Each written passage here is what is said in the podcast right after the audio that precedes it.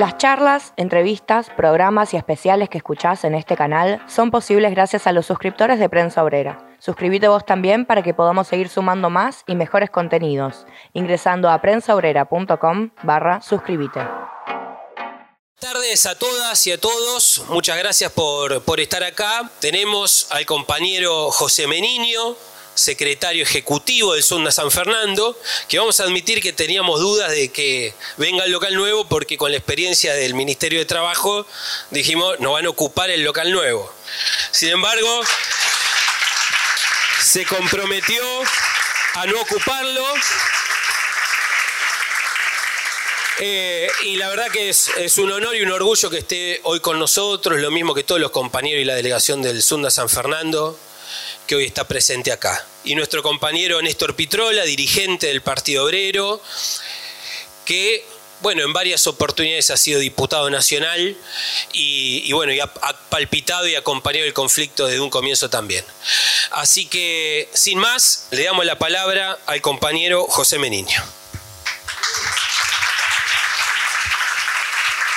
Bueno, buenas tardes, compañeros, compañeras.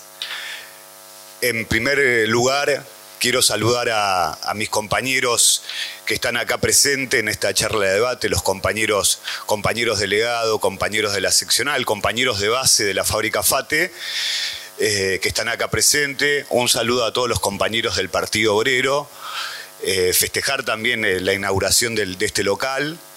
Y la verdad que inaugurar el local con el triunfo de los trabajadores del neumático es, eh, es, muy, or, es un orgullo para, para mí y, un orgullo para, para la clase obrera, para el movimiento obrero de lucha. Eh, pero bueno, en primera instancia, eh, obviamente quiero hacer un breve balance del conflicto del neumático. Digo breve porque el conflicto llevó alrededor de cinco meses de lucha, por la cual hemos vivido diferentes experiencias y es muy largo de contar, pero voy a tratar de puntualizar, digamos, eh, lo que es la lucha que, que, dimos los trabajadores del neumático en este último conflicto. Viene, veníamos de desarrollar una asamblea general del gremio de todos los trabajadores neumáticos, donde habíamos votado impulsar un aumento de salario real, un aumento por encima de la inflación, y también teníamos una reivindicación que era un adicional por los fines de semana.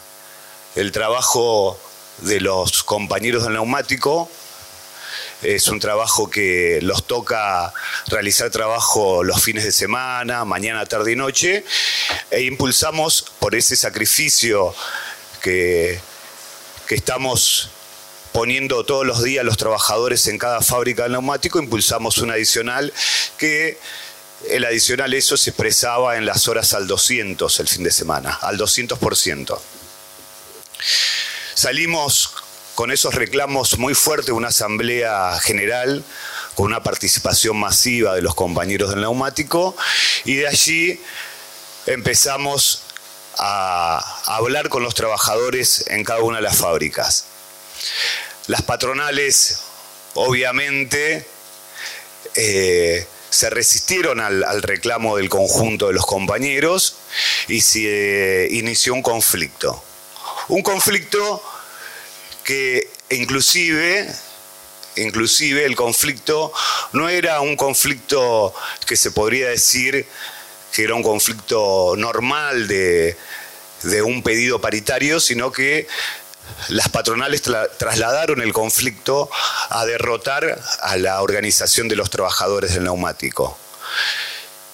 Y el conflicto tuvo muchos matices y no solamente los trabajadores del neumático luchamos contra las patronales, sino que se dio una lucha contra el aparato del gobierno, contra los medios masivos de difusión, contra la voluntad de la burocracia de la, CGC, de CGT de derrotar la lucha de los trabajadores del neumático y allí con los métodos, y yo creo que en este conflicto en este conflicto los trabajadores del neumático, no dejamos afuera ningún método de lucha de la clase obrera. Y digo ninguno porque hemos hecho en FATE yo contabilicé hasta donde llegué a contabilizar y que me tocó presidir las asambleas dentro de planta, más de 103 asambleas dentro de planta, donde las asambleas participaban masivamente los compañeros, donde se daba un debate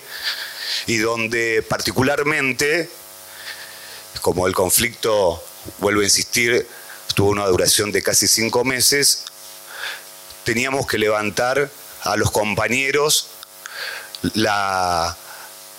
teníamos que levantar en cada asamblea eh, la voluntad de lucha de los compañeros porque se iba cayendo, se levantaba, se iba cayendo, se levantaba, pero los compañeros estaban firmes en la lucha, los compañeros confiaban en la dirección gremial y eso llevó a que los trabajadores neumáticos triunfemos en, en este conflicto.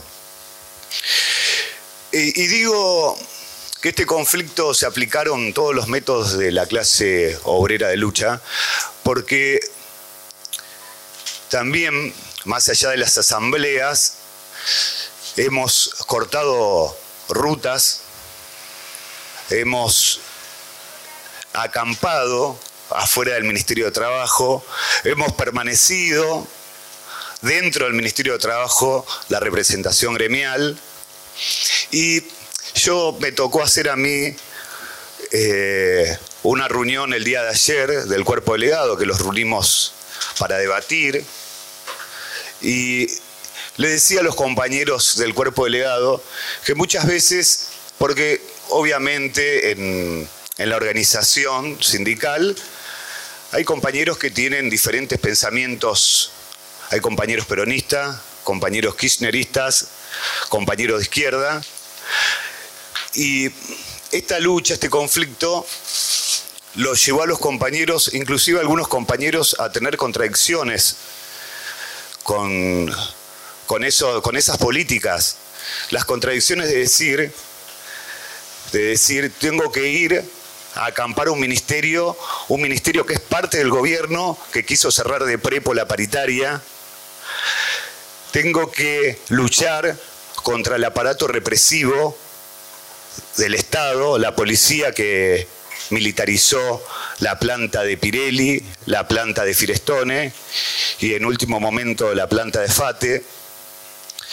Los medios de comunicación también son parte del aparato del Estado, que jugó un rol de confusión para la opinión pública y de hecho los medios de comunicación masiva fueron utilizados particularmente por el dueño de FATE, Madane Quintanilla, que obviamente tenía a los amigos de la Nación, de Clarín, tratando de confundir a la opinión pública y diciendo que teníamos un salario por arriba de los 400 mil pesos, cosa que los trabajadores del neumático los produjo indignación porque lo que estábamos pidiendo era recomponer el salario por arriba de la inflación, ya que venimos con un atraso salarial de décadas los trabajadores del neumático.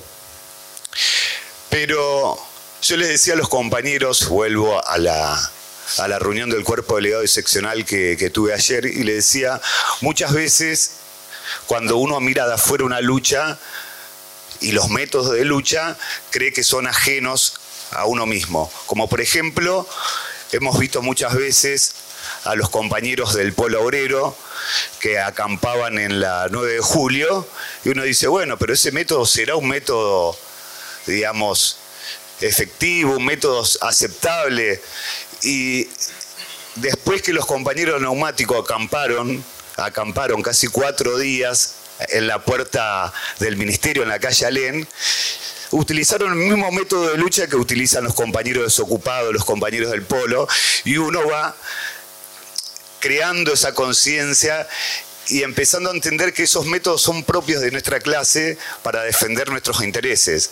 En el caso del neumático, defendiendo los reclamos de defender el poder adquisitivo y defender la organización de los trabajadores, la organización genuina que, que construimos. Ahora, eh, el partido también jugó un rol, el Partido Obrero jugó un rol en el conflicto neumático y como por ejemplo que yo lo dije en la Asamblea General cuando cerramos el acuerdo, que Romina, Romina del Pla expuso personalmente al superministro Massa cuando salió por los medios a decir que los trabajadores neumáticos éramos, digamos, de forma reducida, una cantidad de trabajadores que caprichosamente están paralizando la producción de las fábricas automotrices. Y Romina del Pla lo expuso en la Cámara diciéndole que los trabajadores del neumático están impulsando un aumento de salario real en un país donde la inflación va a llegar a los tres dígitos. En un país donde el movimiento obrero generalmente está conducido por las burocracias sindicales, donde no salen a pelear para mejorar las condiciones salariales, en un país donde el 70% del movimiento obrero tiene un salario por debajo del costo de vida, y los compañeros del partido, en este caso Romina, lo expuso, expuso las contradicciones que tiene, que tiene el Estado y en este caso este, el gobierno actual en cuanto a los reclamos que llevamos los trabajadores. Luego, como dije anteriormente, el Ministerio de Trabajo, de la mano de Moroni, intentó cerrar la paritaria de Prepo, donde actuamos a consecuencia, donde nos quedamos atrincherados en ese ministerio, donde llamamos a la huelga general de todo el gremio y donde no le quedó otra a las patronales y al ministerio en retomar la negociación colectiva y escuchar el reclamo de los trabajadores. Y el conflicto se fue agudizando y los compañeros neumáticos se ponían cada vez más fuerte, con más relación de fuerza, y cuando nos dimos cuenta que este conflicto lo íbamos a ganar los trabajadores fue en el momento del acampe, donde los tres días que estuvimos atrincherados en ese ministerio patronal, los compañeros de base se acercaban, había un recambio de mañana, tarde, noche en ese acampe y ahí nos dimos cuenta que este conflicto tenía que tener un único resultado y el resultado iba a ser la victoria de todos los trabajadores del neumático y también la victoria de muchos trabajadores que esperaban que esperaban que este conflicto lo ganen los trabajadores del neumático. Trabajadores que los veían por la calle y los tocaban bocina, trabajadores que se cruzaban y decían fuerza, no bajen los brazos, tienen que ganar este conflicto, porque expresamos el reclamo de muchos trabajadores que lamentablemente no son dirigidos no son dirigidos por trabajadores, sino que son dirigidos por burócratas que están muy lejos de la necesidad de que vivimos cada uno de los trabajadores. Pero yo quiero felicitar a los compañeros de base por, por la fuerza, por el aguante, a los compañeros delegados, que muchos compañeros delegados estuvieron 72 horas en el bloqueo de cada una de las fábricas sin dormir, a la seccional, a la comisión directiva, al compañero Alejandro Crespo, que estuvo en la lucha como un delegado más. Estuvo en la lucha acompañando la lucha con las asambleas, acompañando la lucha en la toma del ministerio. Y uno a veces dice, a veces ve a los secretarios generales y dice, los secretarios generales del burocráticos que están en la CGT, que tienen una vida diferente a la que tenemos los obreros. Y yo lo veía al compañero Alejandro Crespo durmiendo en el piso del ministerio y dije, este es, es un referente del movimiento obrero este es nuestro compañero y tiene que dirigir a la clase obrera, tiene que estar dirigiendo las organizaciones que sueñaron las burocracias sindicales que son de nosotros, de los obreros. Pero bueno, la verdad que, que también eh, quiero felicitar a los compañeros, a los compañeros de diferentes organizaciones que vinieron a organizaciones gremiales a apoyarnos. Eh, a todo, a todo el pueblo vuelvo a felicitar que los apoyó incondicionalmente en este conflicto y a los compañeros del partido que estuvieron en las puertas de cada fábrica, también día, noche, aguantando los piquetes, al compañero Pablo que está acá al lado mío, que también estuvo en la fábrica FATE acompañando la lucha. Y yo creo que, que más allá de la conquista que, que tuvimos los trabajadores neumáticos, que representa lograr un aumento por arriba de la inflación, que es una de las mejores paritarias a nivel nacional, pero yo creo que, que excedió este conflicto ese logro. Yo creo que, el logro también más importante que se logró para los compañeros neumáticos es el nivel de conciencia que le quedó a cada trabajador neumático. El nivel de conciencia, el nivel de clase, los métodos que utilizamos en este conflicto, no se lo van a olvidar y yo les decía a los compañeros en, en las tantas asambleas que me tocó presidir, compañeros, esta lucha le va a quedar a cada uno de ustedes en su memoria. La lucha más grande de los trabajadores neumáticos desde que se fundó el sindicato neumático. Y, y a mí me llamó la atención, pero no me sorprendió, cuando fuimos a C5N con Alejandro a hacer una nota, uno de los noteros fuera de cámara, el que lo atacó en la nota, agarramos y empezamos a debatir y uno de los noteros decía, pero ustedes qué, quieren, ustedes eh, qué quieren que se cierren las fábricas, eh, yo estuve en PepsiCo, eh, vi cómo, los trabajadores los insultaban a los dirigentes porque por la culpa de, de los zurdos cerró esa fábrica va a terminar así. Y yo le digo, bueno, yo le decía al periodista, te invito a la puerta de FATE y que están todos los trabajadores a ver si, si, los trabajadores responden como vos decís. Yo creo que el lastimado no va a ser la dirección gremial, sino vos, le digo. Y bueno, y agarró, agarró y bueno. No fue. No fue. No fue. No fue a hacer la nota. Tomó una sabia decisión. Bueno, después el, rol que jugó, el rol que jugó la, la, la, derecha más rancia del país, de la mano de Bullrich, haciendo un video en la puerta de la fábrica Bridgestone diciendo que no podía ser que, que cierren una fábrica.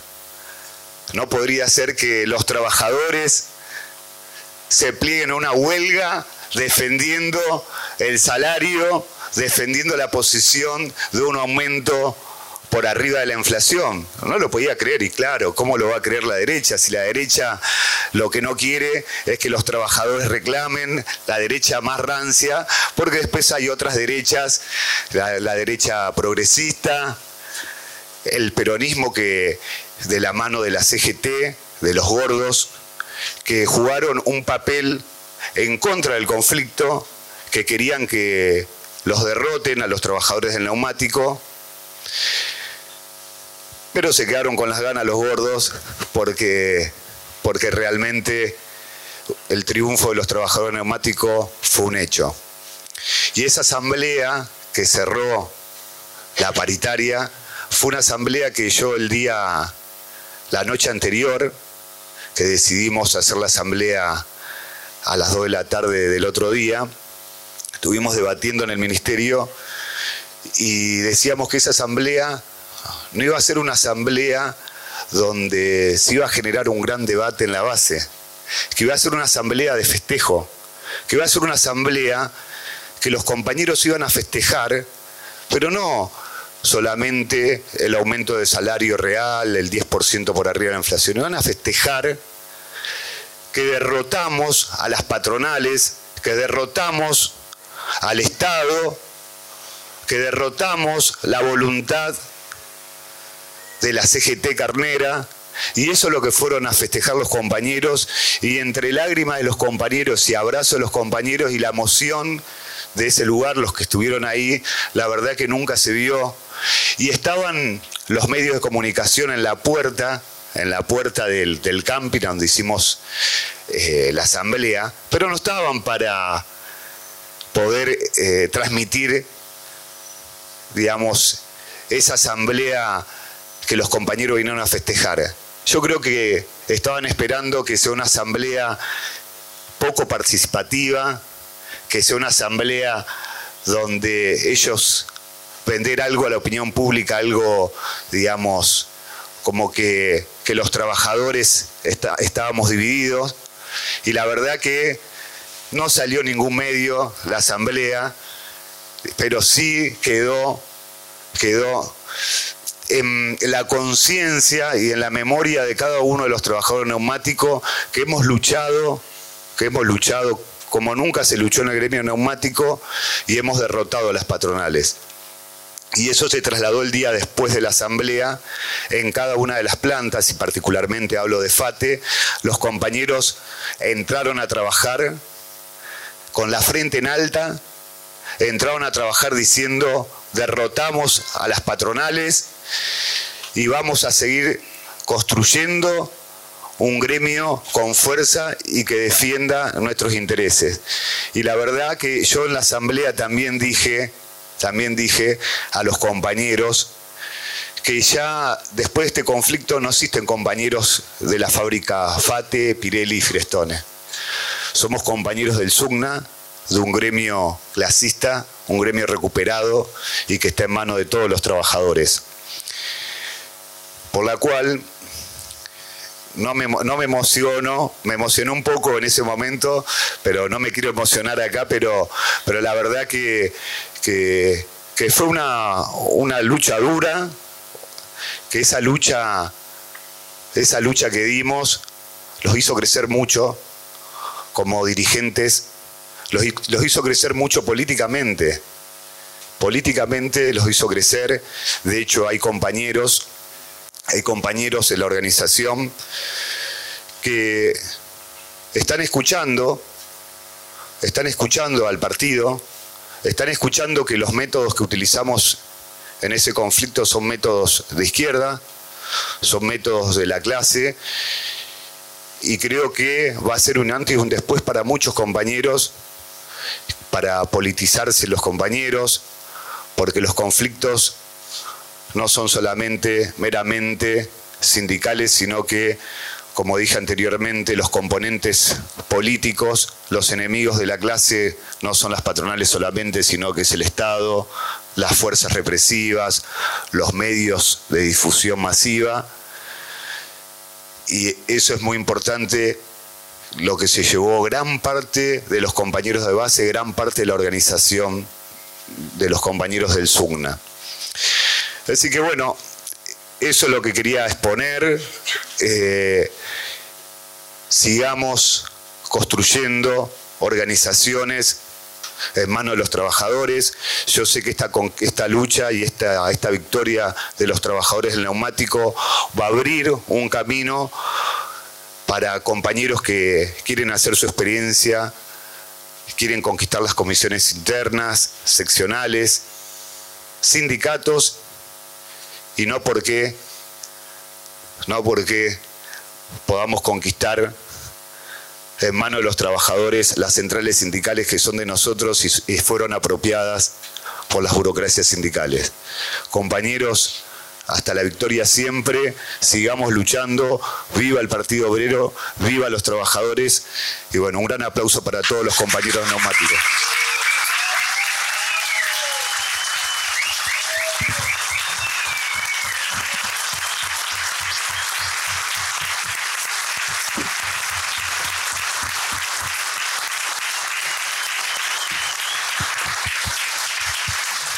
Muchísimas gracias, José. Y le pasamos la palabra al compañero Néstor Pitrola. Bueno, compañeras, compañeros, más contento imposible. Después de escuchar a, José en esta zona norte, tantas luchas obreras que nos ha tocado vivir este, a muchos compañeros que militan aquí y a muchos nuevos que están conociendo la historia de la clase obrera argentina y aquí en la zona norte. Y bueno, el Sudna, con Fate aquí, con Pirelli en Merlo, con Bridgestone en Yavallol, ha escrito una nueva página de la rica historia del movimiento obrero argentino. Una página ya imborrable, pase lo que pase de acá en adelante. Una página que va a quedar grabada, que va a tener influencia en los acontecimientos presentes, en los futuros, va a tener influencia en la vanguardia obrera argentina en su conjunto, en las fuerzas políticas que militamos en el movimiento popular, el movimiento de los trabajadores. Esto es así y creo que bueno, la reivindicación que ha hecho José de todos los métodos en la huelga, desde la asamblea inicial a la asamblea final, contra todos los que este, eh, eh, piensan que los sindicatos deben ser dirigidos de manera vertical eh, los compañeros han mostrado que empezaron esta gran lucha en una asamblea y la terminaron en otra asamblea, con 103 asambleas en FATE. este, es la clase obrera organizada misma y eso es un laboratorio fenomenal absolutamente insuplantable. Eh, a veces en el tema del objetivo y el método, eh, digamos, hay una relación muy profunda muy profunda entre los objetivos que se plantearon los compañeros y los métodos para llevarlos adelante, el piquete, la asamblea, los paros, las movilizaciones, el acampe, la ocupación del ministerio y finalmente la huelga general, recorrieron prácticamente todos los métodos de la clase obrera. Le faltó ocupar la fábrica, que felizmente no hubo que hacerlo. lo, digo, pero está en carpeta, pero estaba en carpeta, no tengo, no tengo muchas dudas. Entonces, esto es fantástico. Eh, bueno, tengo anotadas algunas reflexiones, pero antes que eso, acá José puso de relieve el apoyo de Romina del Pla, que le le espeta en la cara a Sergio Massa, este, usted es un agente de las multinacionales, un extorsionador de los obreros y está amenazando con la importación y qué sé yo, este, frente al país, frente a todos los diputados, al superministro. Bueno, así es el Partido Obrero y ella tenía que hablar de no sé qué, preguntarle del cuadro económico, del presupuesto, las pelotas, lo enfrentó y lo cruzó por la huelga del neumático. Absolutamente clave porque todo lo demás está incluido en eso. Porque en ese momento la huelga del neumático es la lucha contra la inflación, por el salario, este, por la fuente de trabajo, contra las importaciones, por todo. En el fondo es la lucha por todo. Es un emergente de los trabajadores argentinos que quieren salir de esta situación. Y un ministro que amenaza y extorsiona justamente con lo peor. Lo, reflejó muy bien Alejandro en la conferencia de prensa del martes anterior a la victoria de la huelga, cuando dijo tenemos memoria de lo que es la importación. La memoria de los 90, que terminamos con, con los cementerios fabriles en, tantas partes. Eh, y en este caso era todavía peor que aquello de los 90 porque era abrir la importación para quebrar una huelga. Bueno, muy parecido a los 90 cuando Menem decía ramal que para, ramal que cierra. Acá era fábrica que para, te abro la importación. Miren usted qué parecido aquella frase de Menem de los 90 con esta extorsión de masa. Bueno, Romina hizo eso, pero les quiero decir, el compromiso del Partido Obrero fue hasta el último militante. Nosotros, el día martes de esa semana que gana la huelga, se reúne la mesa política y todos los martes discute la tapa del periódico. Sale impreso cada 15 días y cuando no sale impreso igual hay un editorial que sale el jueves a la mañana. Y teníamos que sacar la tapa del periódico. ¿Y qué iba a decir la tapa del periódico? Estamos en medio de la huelga en un momento crítico. Después el martes a la noche se puso más crítico, el miércoles más crítico. Igual que pusimos en la tapa, el Sunda marca el camino. ¿Sabíamos que iba a ganar? No, no sabíamos que iba a ganar. Dijimos que marca el camino por la lucha que había dado hasta ese momento. No sé si se ve. Es un apoyo incondicional, porque es una fracción de la clase obrera que fue a dar una batalla para quebrar el cuadro de paritarias a la baja, el cuadro de deterioro de todos los ingresos de la población trabajadora, a quebrar una política del gobierno, de la burocracia sindical, eh, absolutamente, a quebrar una política. Eso se apoya incondicionalmente. No tiene que ver que haya compañeros del Partido Obrero en FATE, en Bridgestone, en Pirelli, o que el secretario general del gremio pertenezca al Partido Obrero. No tiene nada que ver. Nosotros apoyamos absolutamente en forma incondicional. El Partido Obrero está organizado en círculos y por ejemplo, en los círculos se discutía, che, vos no fuiste todavía al piquete. Ojitos. Bueno, no pude, mañana vas. ¿Se ve? Claro. Y, y, las guardias y el polo obrero, las asambleas discutiendo cómo se renovaban para bancar los bloqueos. Los bloqueos estuvieron en el centro de las reuniones de gabinete. El presidente ha discutido los bloqueos. La CGT fue a discutir contra los bloqueos. Porque los bloqueos apoyaban que la huelga fuera maciza, total, que no entraran camiones, que no sacaran cubiertas de los galpones, etcétera. Bueno, este, los bloqueos eran claves. Querían que levantaran los bloqueos y después hablamos, las pelotas. Ahí estuvo una dirección.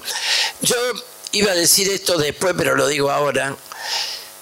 Esta huelga es un laboratorio de una experiencia extraordinaria para la masa de los trabajadores, para la vanguardia, llamémosle los delegados y los activistas más activos, y para la dirección. Todos, los tres sectores hicieron una experiencia, yo diría, revolucionaria. Absolutamente. José lo reflejaba, los compañeros son unos antes de este conflicto y otros después del conflicto. Han hecho una experiencia con la patronal, con el gobierno, con los jefes, han hecho una experiencia de fondo con el, con el propio sindicato. Como dijo Alejandro, en un momento un sindicato saca chapa de sindicato clasista después de un gran conflicto. Y el Sunda ya tiene esa chapa, digamos, escrita en bronce y los compañeros con confianza previa por toda la lucha previa, la llevaron hasta el final y siguieron a la dirección hasta el final. Pero todos han hecho una experiencia, los delegados, los dirigentes seccionales organizando cada cosa y la dirección quedándose a acampar en el ministerio impresionante. La dirección también mostró el día de la firma del acta, miren, yo a eso le doy un valor absolutamente único. Quería escribir un artículo, se me ha quedado ahí, me olvidé, sobre el tema del acta, solamente del acta. La llevaron hasta las 4 de la mañana. José estaba ahí, sabe perfectamente. El diario La Nación sacó una crónica que aproximó algo dice que caminaban como leones alrededor de la mesa, ni se sentaban, controlando cada coma del acta. Y en el acta metieron la cláusula de garantía por inflación. Es el hecho revolucionario de esta huelga. Hay otro gremio que metió una cláusula, de lo que yo sepa, que es controladores aéreos. Tienen un potencial de parar los aviones, son mil tipos, y bueno, con una dirección honesta, combativa, metieron la cláusula. No les, no les hizo falta parar los aviones, ellos lo pararon tiempo atrás. Pero esta cláusula, resultado de esta huelga general, es un faro en el movimiento obrero argentino, porque cuando vos tenés inflación del 100%, todo convenio, toda escala salarial debería tener una cláusula de garantía por inflación. Cada tres meses quedé abajo me da la inflación. Después hablamos.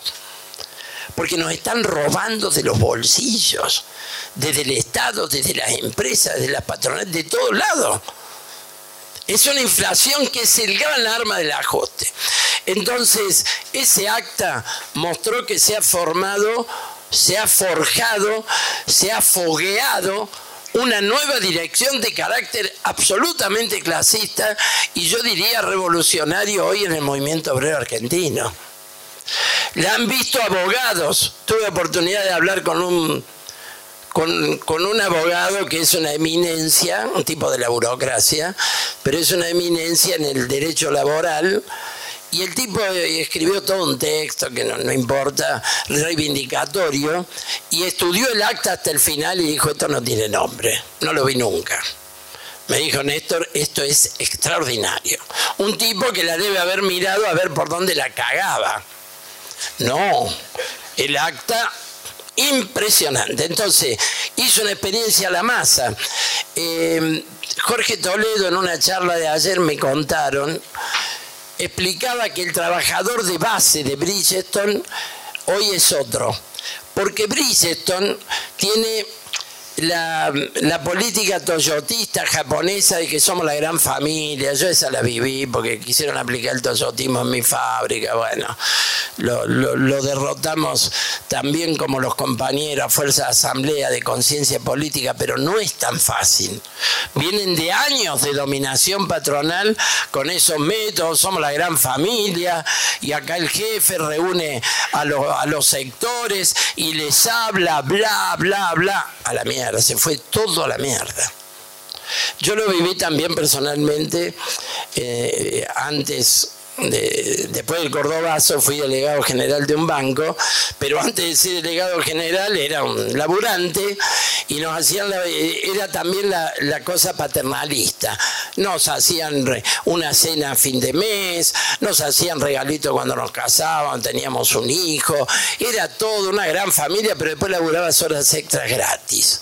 Yo me agarré una úlcera hasta que organizamos el banco, después fui delegado general, bueno, ninguna le luchamos de todo igual que ustedes ahora. Entonces, se quiebra un tipo de dominación patronal. ¿Ustedes se dan cuenta lo que ha cambiado esta huelga? Es una cosa enorme. A lo mejor FATE tiene todavía, venía de una experiencia combativa mayor. las tres fábricas tienen experiencia muy distinta. Incluso sufrieron golpes brutales antes de las primeras victorias de la lista negra. Bueno, todo esto me salió antes de hablar. Estoy en un problema. Este, yo vi que están, eh, se está discutiendo en el país, ayer salió el índice de inflación 6,2, 83% el año, eh, la interanual. Digamos, septiembre a septiembre 83. Y en el año casi 70. Es impresionante. Y están discutiendo Parece que se discute en Washington, se, lo está discutiendo Cristina, lo discuten los economistas, se discutió en el coloquio de idea, que voy a tocar el tema, que es la reunión de la crema del empresariado que se ven una vez por año y se han reunido, terminó ayer en sus lujosos almuerzos y demás. Este, se discutió un plan de estabilización. ¿Qué sería un plan de estabilización? Bueno, de pronto congelamos precios, salarios, jubilación, congelamos todo. Plan, decretan la estabilidad. Ya hemos tenido el plan austral, el plan primavera, el uno a uno de Menem. Bueno, los que peinamos cana tenemos varios planes de estabilización en la Argentina que después tallaron por los aires con todo tipo de cosas. Pero están discutiendo un plan de estabilización. Dicen que no se sale de esto sin un plan. Pero Massa no quiere y no quiere por razones este, muy evidentes. Dice que no están dadas las condiciones. Bueno, hoy lo escuché a Martín Tetaz, el economista radical de Juntos por el Cambio, que fue, se hizo figura hablando por la radio con el programa de la Nata. El tipo también dice que no hay condiciones todavía, pero que esto va a venir en enero. Que hay que esperar octubre, noviembre, diciembre y en enero lo pueden aplicar. ¿Después de qué? De aplicar tarifas, una devaluación monetaria, otros cuantos ajustes y ahí aplicar el plan de estabilización. Bueno, yo pensé, lo primero que pensé en los compañeros neumáticos. Digo, ¿cómo quedan parados frente a un eventual plan de estabilización? Y es, es fantástico. Han hecho la huelga y han obtenido una victoria que le abre la cabeza a los trabajadores en la Argentina, justamente posicionándose antes de un posible shock de este tipo. Parece que Cristina Kirchner es la primera que quiere un plan de estabilización de esta característica, que siempre empieza con un golpe a los trabajadores, porque te aplican una evaluación monetaria que desvaloriza el salario en dólares y a partir de ahí te dan un aumento fijo para decir que, que hubo también una compensación salarial y este, congelan precios y salarios. Les cuento que en la experiencia que hemos vivido de todos los planes, los salarios se congelan, pero los precios eh, despacito se van deslizando. Se llamaban deslizamiento en los 90 y el deslizamiento de los 90 fue como el 70% mientras los salarios seguían congelados. Pero más allá de eso, ¿cómo quedaron los obreros del Sunda? Saben que yo hice una cuenta hice una cuenta. Eh, los compañeros de Bridgestone hicieron conocer un, recibo de un compañero inicial. De, en el mes de mayo, en el, primera, el 7 de mayo, un, un recibo del mes de abril, que es el salario antes del conflicto. Después venía la revisión o me equivoco, la revisión de mayo, junio, no, la revisión de abril, mayo y junio, ¿no es cierto? Bueno, el compañero pelado con el adicional, viví, viví, 77.500 por quincena, sin extra, sin nada, 77.500 por quincena. 155 lucas. Yo le aplico lo que firmaron los compañeros y en octubre el compañero ese se va a 260.710 pesos. En octubre. Si el plan de estabilización viene en noviembre, el compañero en octubre tiene 260 mil, porque está el 16 de junio, el 25 de julio y el 16 de octubre. Y esto no se publica. Bueno, acá un compañero periodista comentábamos que hubo cinco tapas de Clarín contra la huelga del Sudna, acusándolo la locura del Partido Obrero y no sé cuántas pavadas, pero no hubo una tapa para decir que ganaron. Y ahora cuando hablan de paritaria hablan de todos los gremios menos del Sudna de lo que ha logrado, de cuál es el nivel salarial, que es una marca para el conjunto del movimiento obrero. Este salario inicial de un trabajador es un salario que cubre una canasta familiar. Los trabajadores del Sunda han luchado por un salario equivalente a una canasta familiar, que es una consigna estratégica del Partido Obrero de hace 40 años. Y cada vez la clase obrera está más lejos. 9 de cada 10 trabajadores ganan menos de 120 mil pesos, que es la línea de pobreza en la Argentina. Bueno, este es el cuadro, este es el cuadro, esta es la significación matemática de todos los aspectos de la lucha que acá ha señalado José y que venimos considerando. Ahora, hoy lo escuché De la Torre, el que fue intendente de San Miguel. Por ahí algunos lo conocen porque son de la zona norte.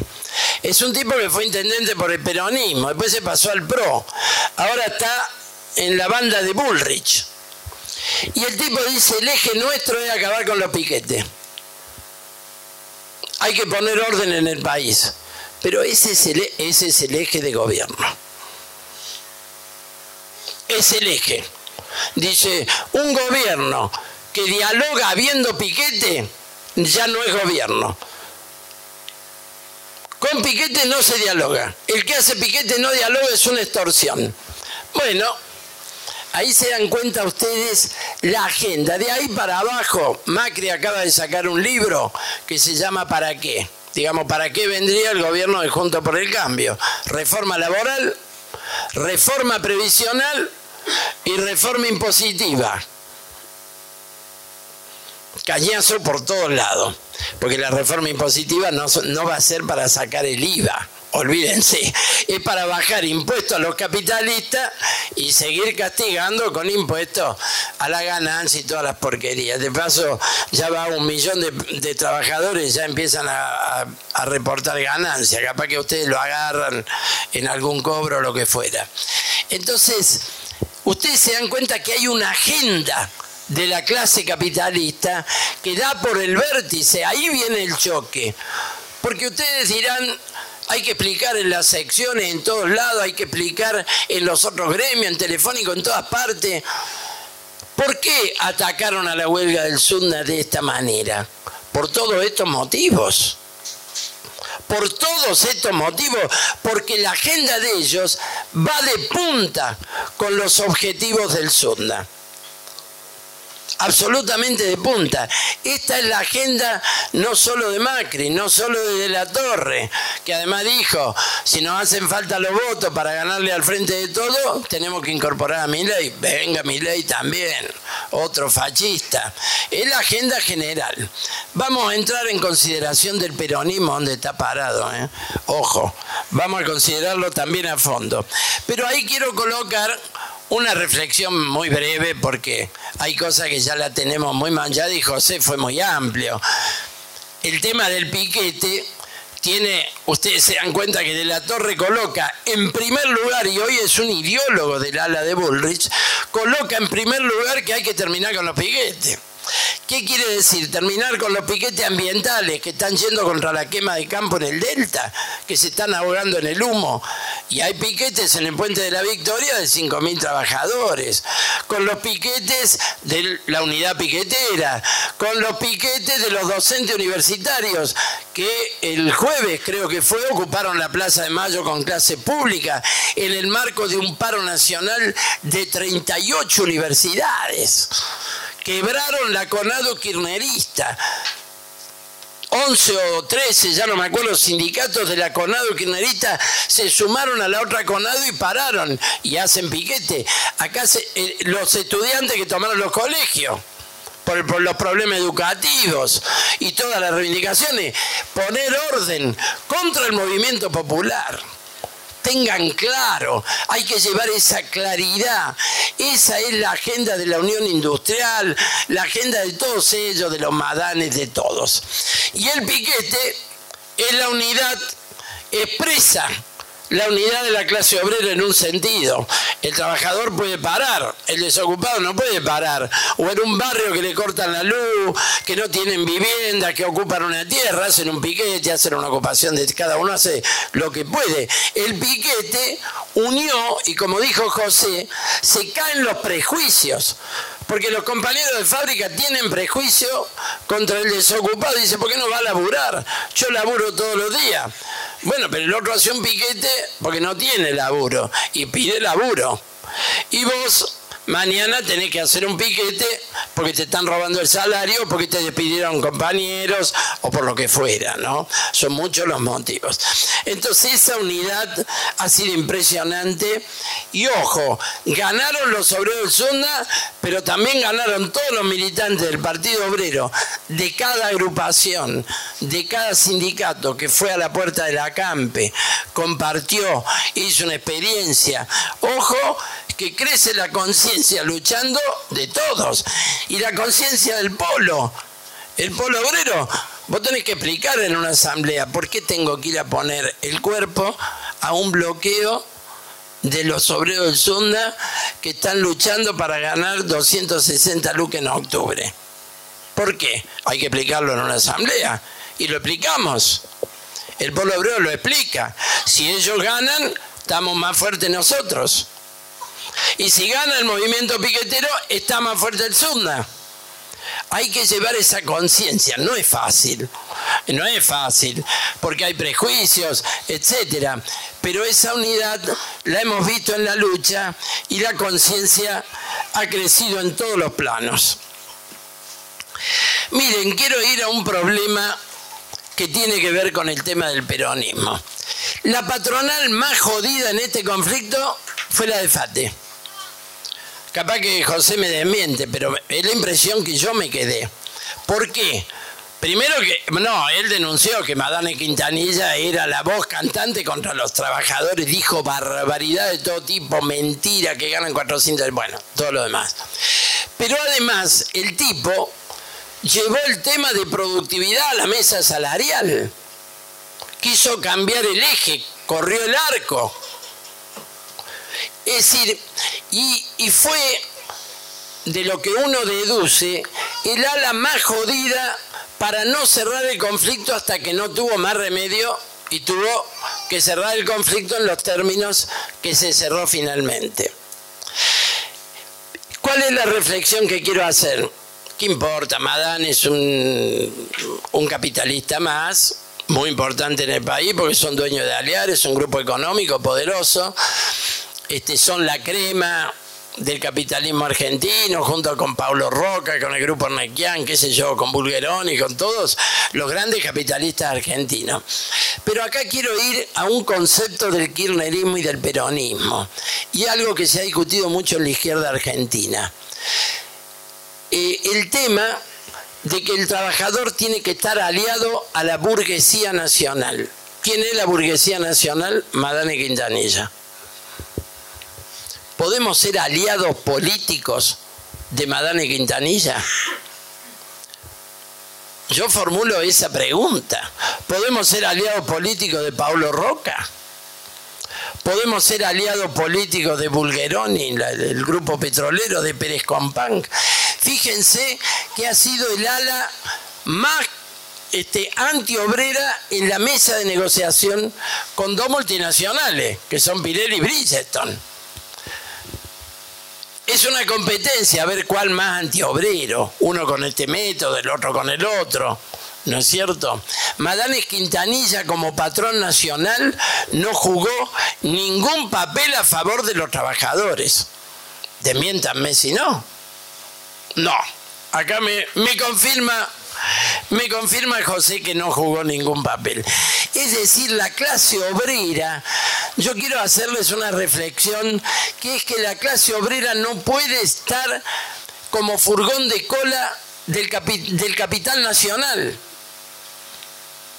del capital imperialista, ya sabemos, de la Coca-Cola, de Bridgestone, de, de McDonald's, no. Pero del capitalismo nacional tenemos que ser furgón de cola, no. Tenemos que ser la cabeza. Esta es la idea estratégica del Partido Obrero. Y es algo que muestra el agotamiento de una idea nacionalista, de unidad de clases entre los explotados, que hoy tenemos un tercio de los trabajadores negros, cuatro millones de monotributistas, nueve de cada diez que están debajo de la línea de pobreza y vamos a seguir siendo furgón de cola de los capitalistas nacionales. No. Y esto es un poco el debate de fondo con el peronismo y con el kirchnerismo.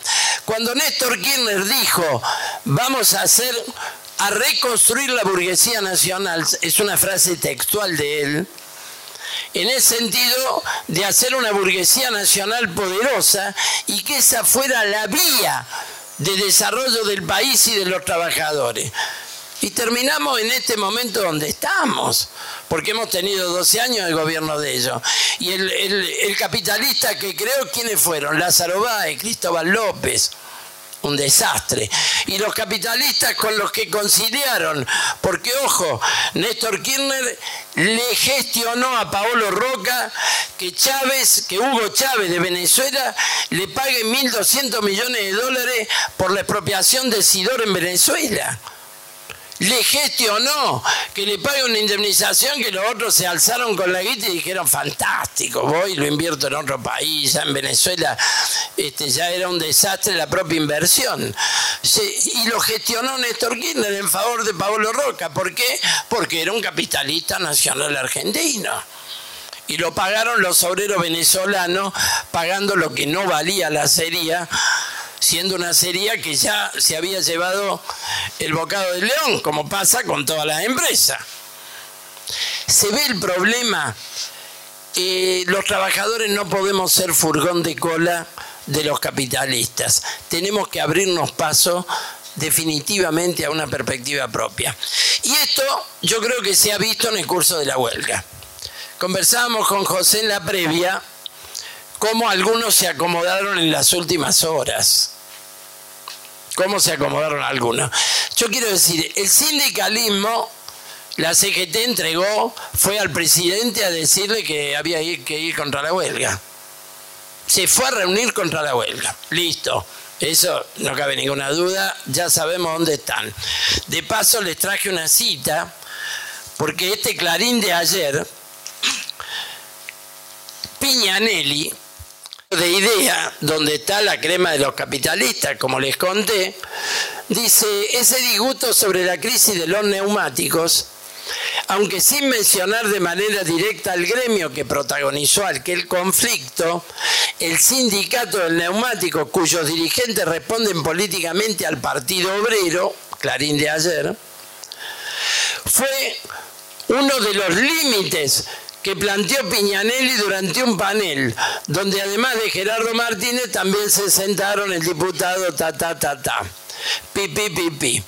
Y más abajo dice este, la frase central que no podemos pedirle a las empresas más de lo que las empresas pueden dar. Todo referido al Sunda. Los obreros del Sunda con patronales que facturan los neumáticos en dólares, como denunciaron los compañeros tantas veces, no podían darle el aumento según Piñanelli. Y parece que en otros tramos se habló de desbordes, que va a haber desbordes. Ah, hubo un dirigente del neumático, patronal del neumático. Este, bueno, acá llegó Jorge Toledo, le vamos a recibir con un aplauso.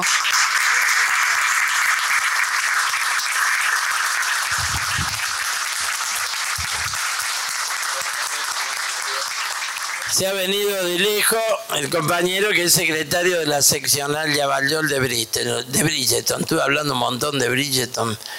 Espero que no haya dicho ninguna boludez.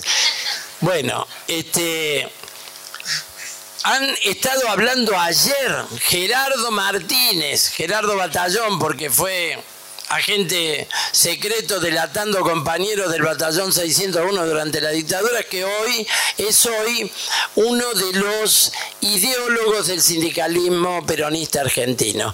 Y Piñanelli, secretario de la EMATA, que se reunió con Massa para conspirar contra el neumático junto con la UOM, ese ha sido el papel de distintas salas de la burocracia. Ojo compañeros. El sindicalismo kirchnerista está organizado en la corriente federal. No abrió la boca en todo el conflicto de la corriente federal. Palazzo, Sergio Amichetti de Gráficos, de mi gremio, no abrieron la boca. Palazzo, al contrario, cuando firmó sin media hora de paro 94%, dijo, yo dialogando sin paro firmé 94%. Como diciendo, mira el Sunda, todos los paros que tuvo que hacer para firmar lo que firmaron lo cual es una porquería, no tiene nada que ver, eh, los bancos son los bancos, eh, y aparte el Sunda a nivel año 2022 firmó por MAC el 94, porque también hicimos la cuenta y da el 100,83% el aumento que tuvo el Sunda en el 2022, así que Palazzo pifiaste. Pero lo que quiero significar que el sindicalismo generalista no jugó. Lo que estábamos en el acampe, lo que estábamos en los piquetes, los que juntamos 50 sindicatos de todo el país en un afiche apoyando al Sunda, fuimos el clasismo de la coordinadora sindical clasista del Partido Obrero, apelando a todos los sindicatos combativos, algunos de izquierda, otros no de izquierda, felizmente los compañeros logran que firme camioneros, muy importante, aprovechando la crisis de la CGT. Pero quiero decirle, Pablo Moyano iba a romper la CGT y no la rompió. No la rompió, se quedó. Y ahora cacarea, si no me dan el no sé cuánto por ciento, el Zunda va a ser un poroto. Bla, bla, bla es tratar de sacar en una mesa aprovechando la lucha del Zunda. Bueno, eso ni siquiera lo critico. Todos los sindicatos deberían decir, bueno, el Zunda firmó cláusula eh, de protección por inflación, yo quiero la misma cláusula. No lo escuché a Pablo Moyano hablar de eso. Quiero decir, los sectores de la burocracia no se comprometieron con esta huelga, tampoco movilizó camioneros por el Zunda. Yo quiero ser crudos, lo que es es y lo que no es no es. El Zunda está ubicado en un campo de un sindicalismo de independencia de clase cuya perspectiva política es la superación definitiva de todas las salas de la burocracia sindical. La CTA, la CTA autónoma, la otra CTA, la CGT, etcétera. Está muy bien que estén adentro de la CGT, pero para luchar por una nueva dirección. Creo que ese es el concepto de la integración del SUNA a la CGT. Entonces, esto me parece importante y hay que llevarlo al debate con los compañeros, porque la mayoría de los compañeros deben tener una ilusión en el kirchnerismo, en el peronismo, la mayoría deben haber votado al peronismo. Entonces, hay que llevar el debate político para abrir las cabezas, acompañar la experiencia apoyados en lo que ha sido esta huelga. De Guasiesco ni vale la pena hablar, pero ojo, el tipo entró en juego en un momento ya en los finales de la, huelga, entró en juego, me acuerdo en el momento que Bridgestone anuncia que va a pagar la tercera cuota, para decir que sin toda esta lucha y sin perder todos los paros y todo lo demás, se hubiera conseguido no sé qué cosa la primera semana de la discusión. Ojo, entró como un ave de rapiña a tratar de pescar en una eventual derrota de la huelga. Y Guasesco es el hombre de Yasky, de Baradel, de los sindicalistas más directos de Cristina. Y la solidaridad que sacó Yasky Baradel se la escribió Guasiesco, porque lo único que dice es que repudian el local patronal. Y no hubo local patronal. Capaz que capaz que me equivoco, pero en mi experiencia local patronal no hubo. Lo que hubo fue una huelga general de los trabajadores del Zunda. Las empresas no funcionaban y decretaron que no funcionaban, pero porque había huelga general, no porque había local. Por favor, esto fue una estafa que han comprado muchos izquierdistas. Compraron la estafa de que no hubo una huelga, hubo un local patronal. Por favor, compañero. La huelga la decretó la dirección del SUNDA desde adentro del Ministerio de Trabajo, cuando se queda a acampar. ¿O me equivoco? Es correcto. Bueno, hubo una corriente de izquierda que se llama MAS y que tiene compañeros de lucha, compañeros obreros que tienen una trayectoria, que ha dicho que la, que la dirección del Sonda nunca dirigió esta huelga, que toda la huelga se impuso desde abajo. Ustedes saben que a mí se me ocurrió una idea loca cuando vi lo que hicieron José y Alejandro y todos los compañeros, Jorge Toledo. Dije, es un caso que la dirección desbordó a la base, no la base a la dirección es al revés.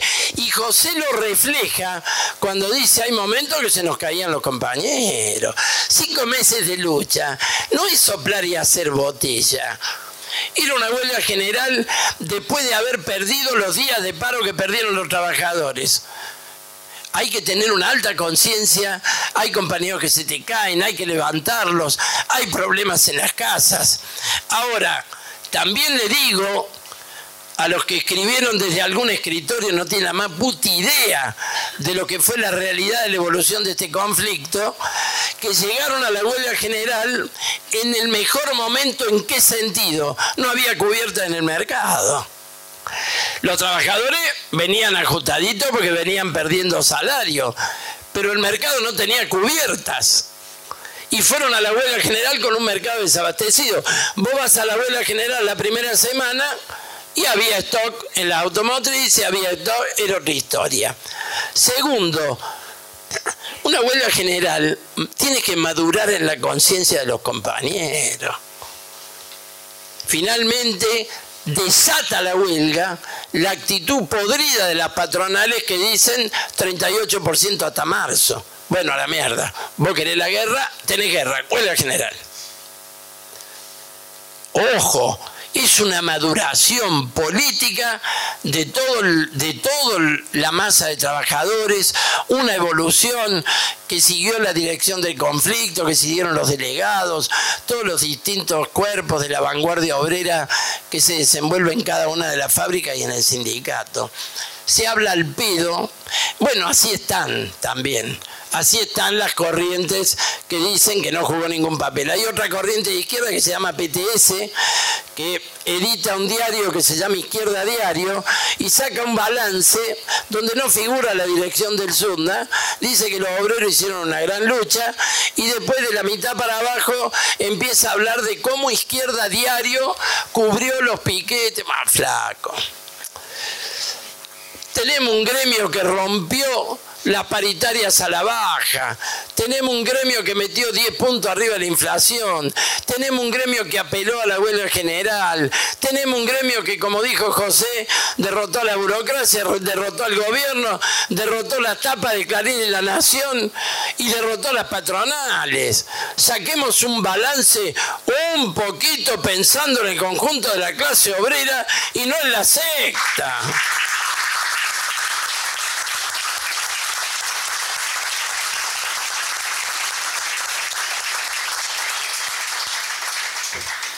Bueno, para terminar, este, yo invito a todos los compañeros que se han acercado hoy, que todavía no están en las filas del Partido Obrero, a debatir, a conocer prensa obrera, a integrarse a los círculos de los trabajadores, donde vamos madurando estas ideas, militando, trabajando, despertando nuevas conciencias. Lo llamo a integrar decididamente el Partido Obrero. Y quiero ir a esto del acto del 29 de octubre. Vamos a tener actos en todo el país. Nosotros vamos a la Plaza de Mayo. Vamos a la Plaza de Mayo. Estamos preparándolo con reuniones en todas las localidades, este, como esta. Eh, ayer estuve en Marcos Paz, estuve en Moreno, eh, con los compañeros de los distintos frentes, de las juventudes, del polo, de todo.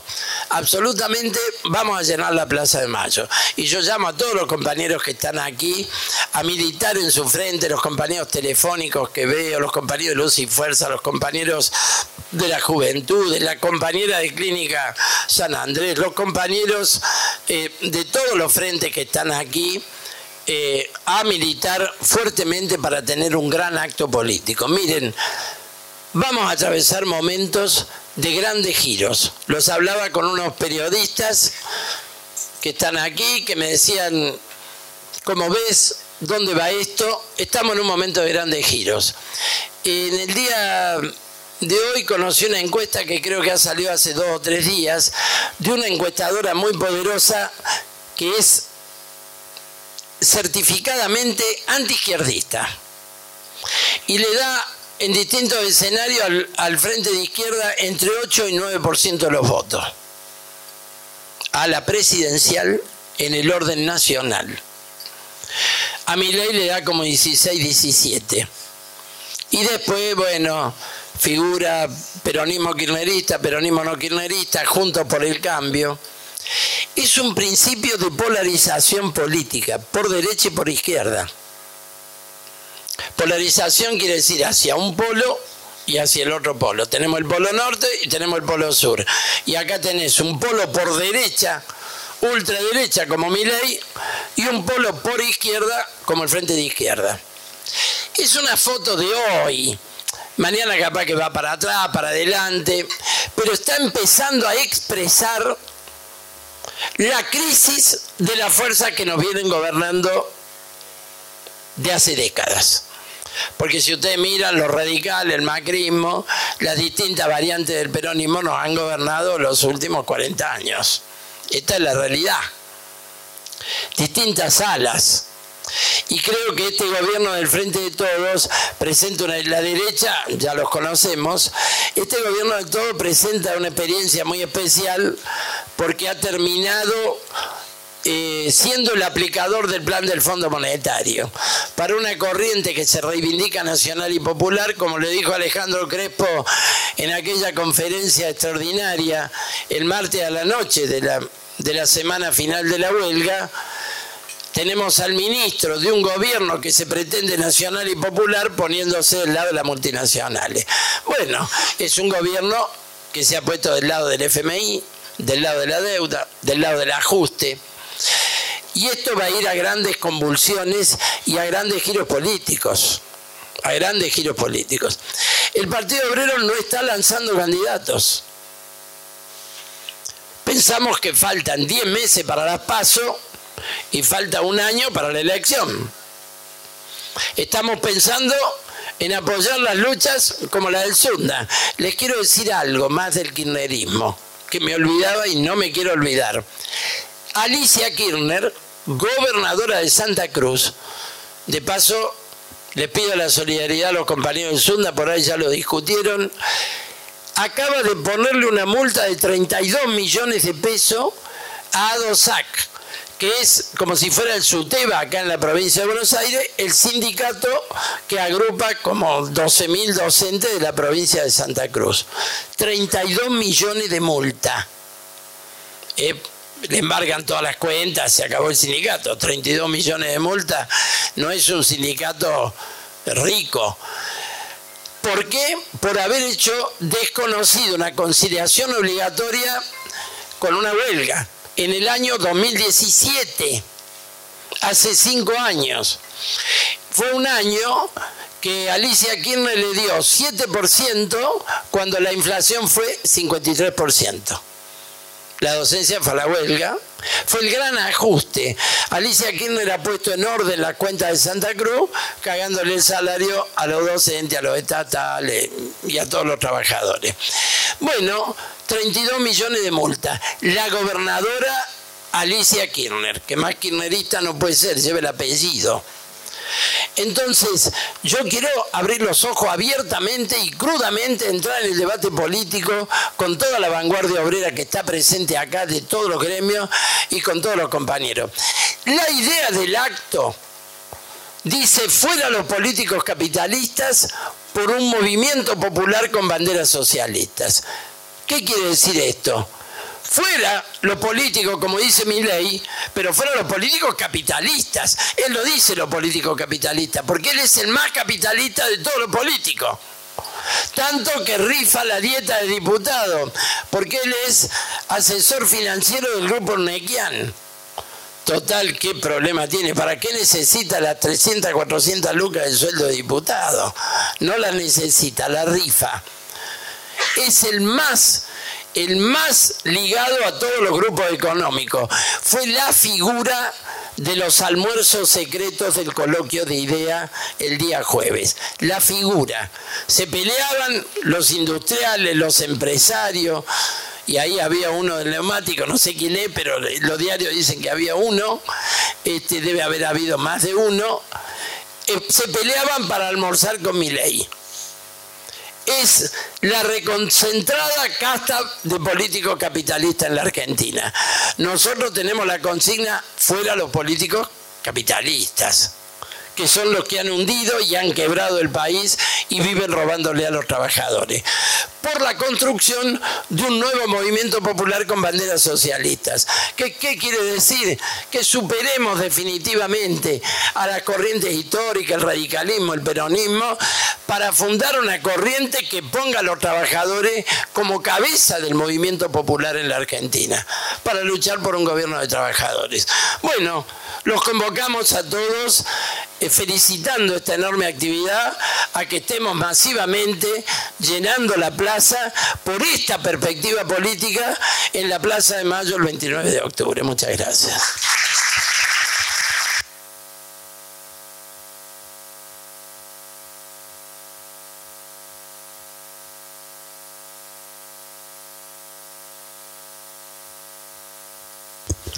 compañeras, compañeros, bueno, vamos a abrir un debate. Está abierto el micrófono para todos los que quieran tomar la palabra dirigirse, comentar. Y bueno, los que se vayan acercando. Vení Mati, el compañero que está allá atrás.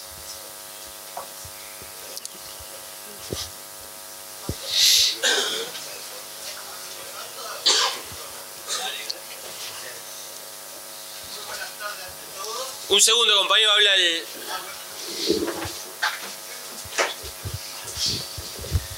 Buenas tardes, compañeros, compañeras. Bueno, eh, quería una reflexión, traer de una experiencia política que hicimos al calor del conflicto del neumático, que me parece que puede servir como herramienta para la lucha política, porque con todas estas conclusiones y después de esta gran experiencia, eh, se procesó un cambio de condiciones en la lucha política.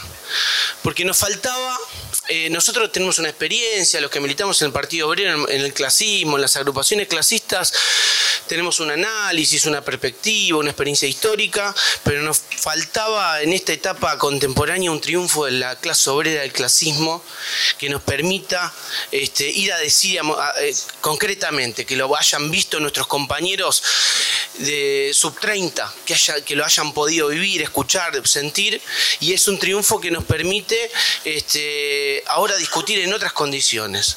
Pero además de esto, se dio un proceso en nuestro gremio en donde mientras estallaba el, pico más alto que ocupaba en el Ministerio de Trabajo, empezaba la discusión paritaria en el gremio telefónico y al calor de, ese proceso le arrancamos a la burocracia en el plenario delegado de FOETRA este, que se tengan forzadamente que pronunciar a favor, en apoyo este, al conflicto del neumático, haciendo todo lo posible para lograr instalar en la base del, gremio que era una locura lo que estaban haciendo, que se iban a exponer, que era terrible mientras después eh, Massa anunciaba y amenazaba con la importación de neumáticos, eh, fue el momento tal vez más este, vibrante del conflicto y todo el mundo miraba la noticia y ahora qué hacemos? Y aparece la solidaridad internacional del neumático de Brasil y en, ese proceso decía, ven, están llevando a, los compañeros del neumático a la locura, ustedes son los irresponsables y militaban oficina por oficina, lugar por lugar, empresa por empresa, en todo lado tratando de decirle a los compañeros, es una locura eso. ¿Por qué? Porque íbamos a las asambleas a discutir, a plantear, hay que hacer como el SUDNA, se puede luchar, se puede enfrentar el ajuste, se puede reventar este, este método de imponernos un deterioro salarial amenazándonos con la derrota, amenazándonos con que no, pará, mejor tener un mal salario que un, un telegrama de despido. Este, ojo que después uno se va de madres, reclama demasiado y la empresa te despide, la empresa te quiere echar. Entonces en ese proceso ganan. Y ustedes fíjense, ahora cuál es la... Con todo esto tenemos una espalda política. Han logrado darle un espaldarazo al clasismo, a los militantes clasistas, revolucionarios del Partido Obrero que militamos en todos los gremios, para darle un empujón. Pero lo interesante de esto, que ahora vamos a una lucha política que hay que ver cómo abordamos. Porque están tratando de instalar eh, el sindicalismo kirchnerista, que fue una derrota. Ustedes fíjense. El secretario general en la última comisión directiva de FOETRA nos, trató de locos que se propusieron un objetivo que no pudieron alcanzar. ¿Por qué no fueron a buscar y a ponerse de acuerdo con el ESMATA y con, y con la UOM para luchar por las horas al 200? Lo tuvimos que interrumpir y a los gritos decirle porque dieron la espalda para que podamos ingresar a la CGT y poder este, discutir y porque no movieron un dedo para que triunfe el conflicto, como se explicó acá son un, hoy que tenemos un triunfo y que se pudo recomponer el salario y que tenemos una bandera para mostrar que se puede quebrar el bloqueo de las patronales a, los medios de comunicación. Imagínense que trabajamos en, en, el grupo Clarín, somos en Telecom, somos trabajadores que, de una empresa que te sacaba la tapa de sus periódicos atacando la huelga. Y entonces fue una, una herramienta, termino con esto, para poder este, transmitirle a los compañeros que le estamos diciendo que tenemos que sacarnos encima la burocracia sindical, que tenemos que recomponer el salario y enfrentar la reforma laboral que avanza en nuestro gremio para mostrar que se puede. Esto es una gran conclusión política que la quería traer porque es una herramienta para eh, discutir este balance en todo el movimiento obrero y me parece que en el resto de los gremios también. Una aclaración, Matías es miembro de la comisión directiva por la minoría en FOETRA, el gremio telefónico, digo por, los compañeros que no lo conocen. Por supuesto, con el SUNA eh, los trabajadores del INTI tenemos una relación bastante particular porque allá cuando hicimos la ocupación del INTI, en respuesta a los despidos masivos este, de la gestión anterior, Toda la comisión directiva del SUNA, sin excepción, estuvo presente en el acampe. Ahí tenemos fotos y están juntado enormes cantidades de plata para el fondo de lucha, que fue este, una herramienta central porque mm, a partir de esa lucha logramos nosotros desplazar a la burocracia sindical del INTI y conquistamos la reincorporación de todos los despedidos en un contexto realmente muy difícil este, porque además los que estaban al frente al principio del conflicto era la burocracia sindical, y nosotros, nosotros, en ese proceso y a partir de los métodos de la ocupación, de la huelga, del conjunto de los trabajadores, logramos no solamente la reincorporación, sino que previamente logramos este, eh, también este, disputar la Junta Interna y ganarla para los trabajadores. Ese proceso de lucha era absolutamente clave para las reincorporaciones. Del mismo modo que creo que el proceso de recuperación del sindicato a manos de la lista negra este, abrió las posibilidades de esta, lucha, de esta lucha importantísima, porque no se trata simplemente de este, un conflicto en los marcos de, un gobierno de ofensiva, sino que este, los que están llevando adelante el ajuste hoy no, son más ni menos que un gobierno peronista. Y esto para los trabajadores es muy difícil de comprender y creo que este, los métodos que ha llevado adelante el SUNA abren un proceso muy interesante. Lo que decía José Mar recién es realmente impresionante, pero se están produciendo crisis en todos lados, en todos los gremios, porque la paritaria del SUNA este, le puso digamos, la vara muy arriba al conjunto de las direcciones sindicales y todo el mundo hoy tiene que referenciarse en el 100% o más o menos atajar la paritaria, la, inflación, ¿no es cierto? Este es un debate absolutamente central porque el, ajuste que tiene previsto el gobierno es ir a fondo contra los trabajadores y por supuesto descargar una crisis y un ajuste cada vez mayor. Para los estatales, ni hablemos. Ni hablemos. Después, cuando el, el SUNA estaba cerrando la paritaria y la victoria de esta lucha, todas las direcciones sindicales de los sindicatos estatales estaban acordando la, el adelantamiento de una cuota del 10% de la paritaria miserable de los estatales. Es decir, que con una inflación del 100%, los estatales estaríamos cobrando un 60% de paritaria interanual, es decir, una rebaja salarial. Entonces, todo esto ha generado una crisis al interior, inclusive las direcciones kirchneristas, que son las que dirigen este, los sindicatos del Estado y se están eh, planteando autoconvocatorios en muchos organismos, en muchos este, ministerios. Ahí está, como ejemplo, la lucha del Garraham, también se está desenvolviendo una lucha particular en el Ministerio de Economía, ¿no es cierto? Donde ya hubo varias asambleas de más de 150 compañeros y demás, que vienen de un proceso de aislamiento producto de la pandemia y demás, que había de alguna manera este, cerrado cualquier proceso de lucha este, general del conjunto de los trabajadores. Bueno, esta lucha creo que abrió una nueva perspectiva para el movimiento obrero de superación de las corrientes burocráticas, de superación de las direcciones burocráticas de los sindicatos, y creo que nos tenemos que parar en eso a la hora de discutir absolutamente todos los las posibilidades que tenemos las agrupaciones clasistas de desenvolvernos en los, en los diferentes gremios, este, porque eh, el, triunfo del SUDNA y más que el triunfo, el método que han llevado adelante, creo que es el que está siendo discutido realmente en la base de cada sindicato.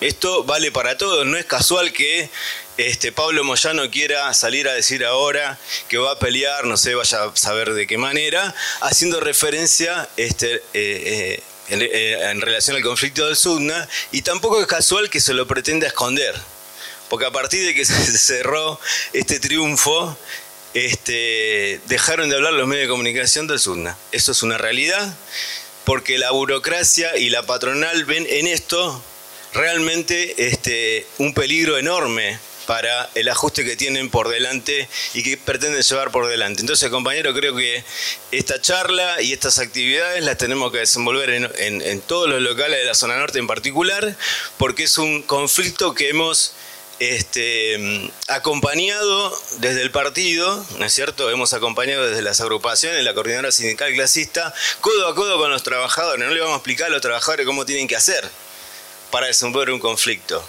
¿no es cierto? es fundamental, este, creo que es la dirección política que, implica un sindicato clasista a la hora de resolver todos los problemas que implica una huelga tan prolongada y tan eh, importante como la que hemos vivido, ¿no es cierto?, eh, con el conflicto del Sur. Así que bueno, yo decir esto y por supuesto que desde Tribuna Estatal, la Naranja del INTI y todas las agrupaciones estatales de este, la Coordinadora Sindical Clasista estamos desenvolviendo esto en cada uno de los lugares donde estamos y estamos ahora, digamos, en cada marcha, actividad o paro que se están desenvolviendo, generando este, pronunciamientos, debates con los trabajadores que están empezando a ver, ¿no es cierto?, los métodos de la clase obrera para superar este ajuste que es insoportable para el conjunto de los trabajadores y las trabajadoras. Bueno, hasta acá lo mío. Gracias. Piso.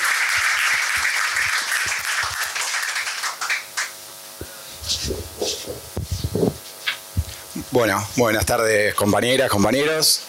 No, yo también algunas reflexiones que traigo del gremio docente.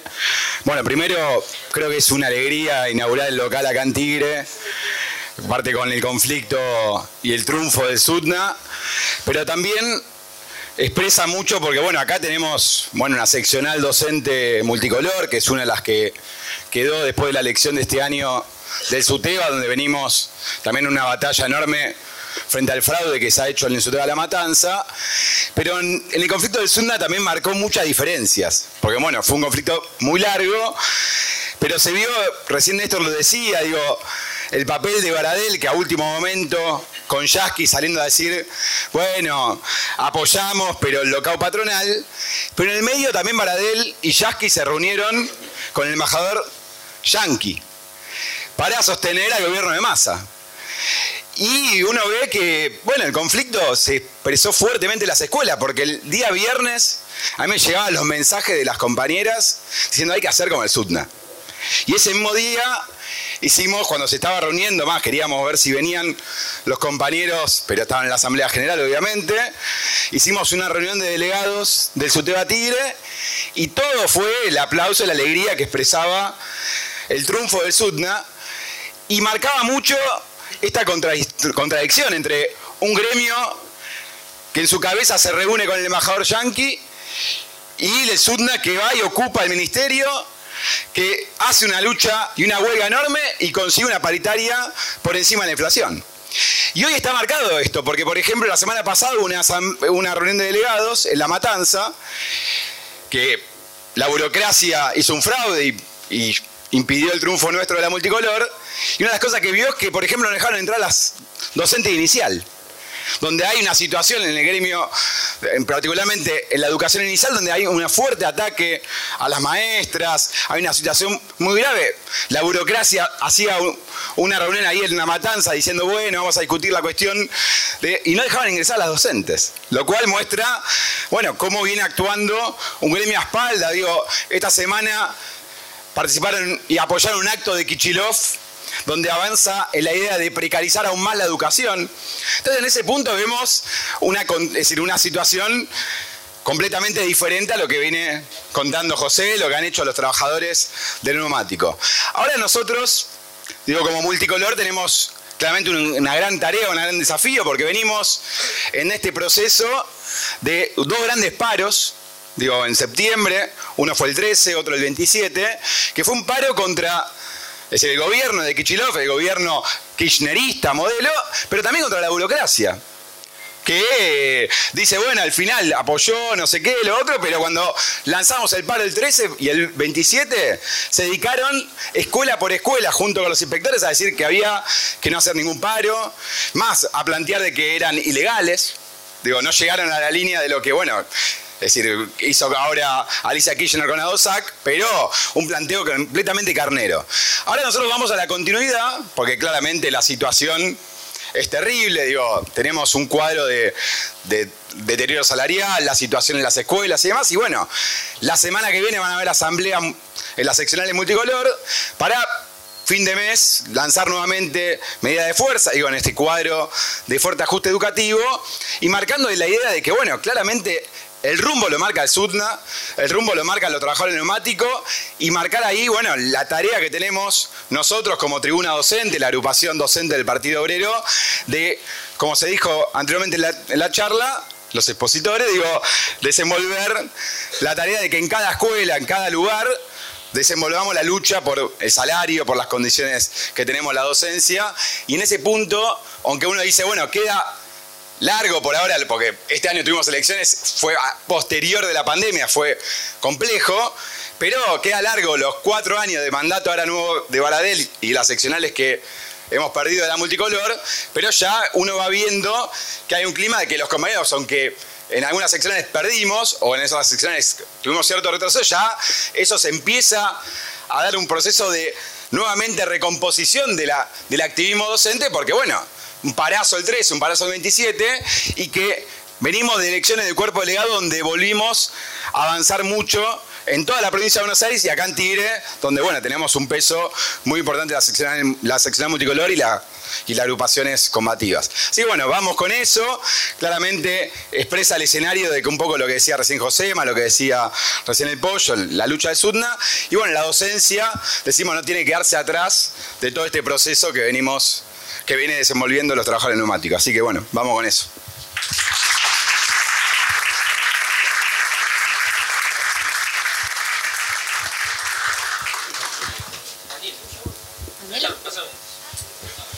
Ah, ah, el compañero. Sí, sí, sí, por favor. ¿Cómo es tu nombre? Eh, Walter González. Hola, primero, buenas tardes. Buenas tardes, compañero. ¿Qué tal? ¿Cómo le va? Bueno, lo mío es cortito. Yo soy desempleado de la línea 21108, cabecera de Liniers. Nosotros tenemos un problema muy grande, en, digamos, en, la Noria y en Liniers. Hay más de 60 despidos y nosotros lamentablemente estamos eh, quebrados porque DOTA nos instala el miedo todo el tiempo. Eh, a, cualquier persona que quiera hacer un, movimiento o algo, eh, lo despiden, como, como, me, como me pasó a mí. Yo de política mucho no entiendo, yo recién en política me, estoy desenvolviendo recién ahora, pero igual eh, estamos haciendo ahora con los compañeros una rifa para un, delegado despedido de la línea 21 de la cabecera de Liniers, con ayuda de, algunos compañeros acá que, que me están acompañando. Y bueno, la verdad, mira, yo eh, lo mío es muy tibio, muy tibio. Yo no sé hablar, no, no, no no estudié, solamente tengo segundo año y ahí nomás, pero eso no va al caso. Lo que sí nos estamos organizando con los muchachos de la 21108 y bueno, vamos a ver qué podemos hacer. Y bueno, van a tener toda la información que necesiten ustedes y bueno, y nosotros también, porque es para nosotros. Yo te digo, yo estoy en el horno, porque a mí me despidieron, el abogado que, puse me cagó y bueno, y, así, y tenemos que pelearlo. Estamos, estamos para atrás, pero, pero le vamos a dar pelea, no sé, a, Dota, al señor Dota.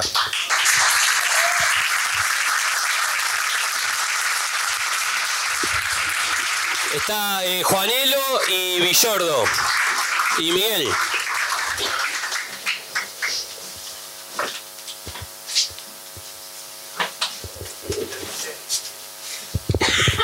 Che, yo voy a ser muy breve, pero no quería que se nos pase, que el jueves, el 20 de octubre, y el 20 de octubre es el aniversario número 12 del asesinato de nuestro compañero Mariano Ferreira, compañero del Partido Obrero que fue asesinado por la burocracia sindical de José Pedraza por acompañar la lucha de los precarizados, de los tercerizados del ferrocarril por su pase a planta.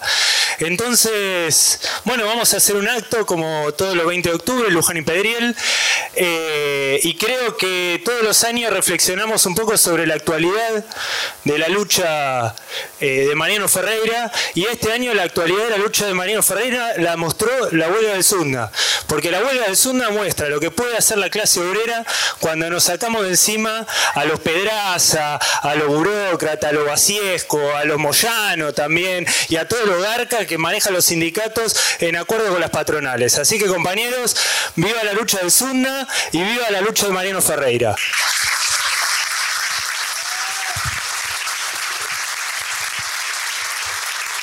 Compañero Villordo.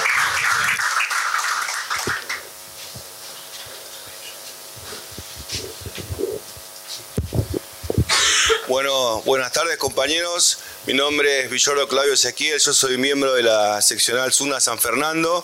Quería saludar a todos los compañeros presentes, eh, al compañero al compañero Néstor, a mi compañero secretario ejecutivo. Y yo les quería comentar muy breve la situación que pasamos en planta en este conflicto del SUNA. A mí me tocó estar eh, dentro de lo que es la planta cinco días sin volver a, mi casa, ¿no? Y yo digo que las cosas no, pasan eh, por casualidad, ¿no? Estando adentro de planta, cuando los compañeros de afuera entraban, me comentaban una situación que la verdad me llenó de orgullo, me llenó de orgullo y decían lo siguiente, ¿no? Decían, yo lo escuchaba al compañero Néstor que decía que se organizaban y hacían asambleas para organizarse, para estar a la puerta de fábrica, quién va a estar en los acampes y todas las demás cuestiones. Entraban los compañeros de fábrica y decían que habían estado afuera dando un debate con los compañeros del Partido Obrero, ¿no? A lo cual yo decía, a mí me llenaba de orgullo eso porque los, compañeros del neumático de la fábrica Falte a la cual me, me toca representar, estaban haciendo una comprensión política muy grande, ¿no? Y eso no pasa por casualidad, yo digo, yo quiero nombrar a varias personas, a veces cuando uno nombra a las personas es medio complicado para no dejar a nadie colgado, ¿no? Pero quería felicitar al compañero Axel, a la compañera Antonella Franco, a la compañera Rocío, al compañero Pablo que estuvieron acampando con nosotros, eh, haciendo los cortes. Y bueno, estas reuniones son muy importantes, muy importantes porque es la forma para organizarse. Yo digo, ¿no? Que tenemos que organizarnos y militar cada fábrica, cada puerta de fábrica. ¿Para qué? Para recuperar de la burocracia sindicales, las seccionales, cuerpos de delegados, comisiones internas, para pelear contra los ajustes y recuperar las, las, eh, ¿cómo se llama? Las eh, las, em, perdón, las, las, comisiones internas de la burocracia sindical. ¿no? Así que viva la lucha de los trabajadores, fuerza para el compañero despedido que está por allá al fondo. Unidos adelante, compañero.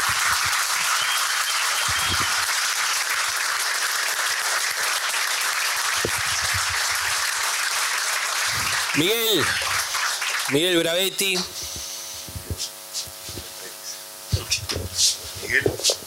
Sí, bueno, buenas tardes. Muy breve porque en realidad me noté para hacer una pregunta.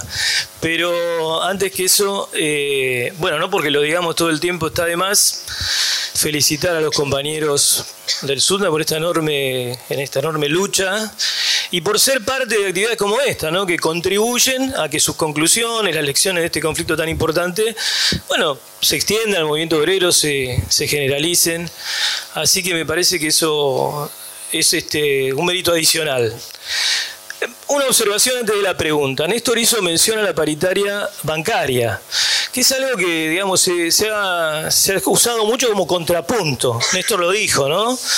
Eh, de un lado esta enorme lucha con todo este despliegue y este sacrificio de movilización y del otro lado, bueno, una paritaria del 90 y pico por ciento que firmó Palazzo sin despeinarse, dijo Néstor. Sin embargo, los contrastes con la paritaria del SUNA no, no, se reducen a la cifra, acá se, explicó claramente. Si uno compara cifra contra cifra, la paritaria del SUNA es superior, porque en el año calendario es un poquito, queda un poquito arriba. Sin embargo, los contrastes no se reducen a eso no se reducen tampoco a la eh, diferencia entre las ciento y pico de asambleas que se hicieron en FATE y la falta absoluta de consulta con la base que hay en el gremio bancario, sino un problema que para mí es absolutamente estratégico.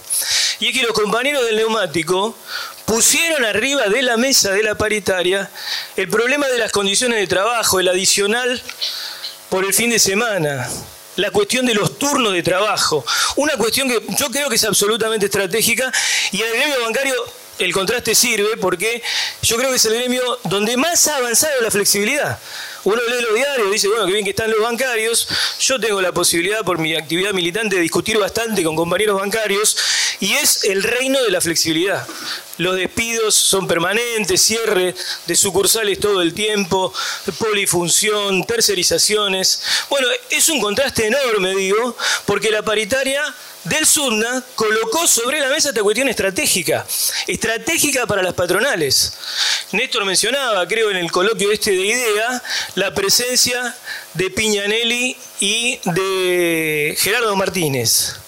Y creo que es muy simbólica esa presencia, porque los dos aspectos fundamentales por, las cuales, por el cual vienen las patronales en esta etapa son justamente reventar la jornada de trabajo, siguiendo el modelo que firmó este, Piñarelli en Toyota. Ese es el modelo que quieren seguir las patronales. Y reventar las indemnizaciones por despido. Esa es, la tarea por la que vienen las patronales en esta etapa. Es decir, imponer en todo el movimiento obrero el modelo de la UOCRA. Entonces, la presencia de Piñanelli y de Gerardo Martínez en el coloquio de idea tiene este enorme contenido simbólico. Bueno, y ahí mi pregunta ahora. Digo, yo creo que acá quedó bastante planteado. Eh, bueno, el impacto que ha tenido el conflicto del Sudna, como ha, de alguna manera, ha sido el emergente y ha precipitado una nueva situación del movimiento obrero. Néstor dijo un momento de giros políticos. Eh, bueno, me impresioné con lo que contaba Josema, el compañero de Luz y Fuerza, realmente un proceso impresionante, ¿no? Y esto de alguna forma se empieza a generalizar. Vamos a ver a dónde termina este proceso, ¿no? Se abre una nueva etapa, vendrá un ascenso de luchas, ahora el año que viene va a haber elecciones, vamos a volver a caer en el desvío electoral. Bueno, no sabemos, sabemos que hay una nueva etapa. Y un reflejo de eso es el acto, los actos del 17 de octubre que se hacen ahora, ¿no? Cuando es el lunes. Va a haber, eh, hasta donde yo conté, cuatro actos del peronismo. La burocracia sindical se ha dividido. La burocracia de la CGT, los gordos, convocan a un, a un acto en un estadio cerrado, en obras creo, donde van a lanzar allí un movimiento político sindical para disputar dentro del peronismo. Es decir, una forma de contener el movimiento obrero, se juegan a reforzar la contención por el peronismo. Otro sector el kirchnerismo, este, la CTA, Moyano, convocan a Plaza de Mayo y lo dicen explícitamente, nos movilizamos porque para apoyar al gobierno hay que estar en la calle. Es decir, no se movilizan contra el ajuste, para romper con el fondo, se movilizan en apoyo al gobierno. Otra forma de contención frente a la posibilidad de un desborde. Es decir, indudablemente estamos en una nueva situación del movimiento obrero y el conflicto del Sunda es un emergente y lo ha puesto de manifiesto. Bueno, mi pregunta es la siguiente. Digo, el conflicto mostró también un gran apoyo de sectores de izquierda, ¿no? Que han sido parte, sobre todo en la última etapa, digamos, el Partido Obrero en primer momento y después los acampes y las movilizaciones en la última etapa. Bueno, ha habido una, una participación importante de sindicatos de izquierda, sindicatos combativos, no así del plenario del sindicalismo combativo como tal. Entonces, mi pregunta es, ¿qué perspectiva ven, qué impresión tienen los compañeros, por supuesto que eso va a depender en gran medida del desarrollo general de la situación, pero qué perspectiva ven para el, para el sindicalismo combativo, para el sindicalismo de lucha en esta etapa a partir de este enorme triunfo del SUNDA. Bueno, y nuevamente felicitaciones a los compañeros del SUNDA y a los compañeros por este hermoso local.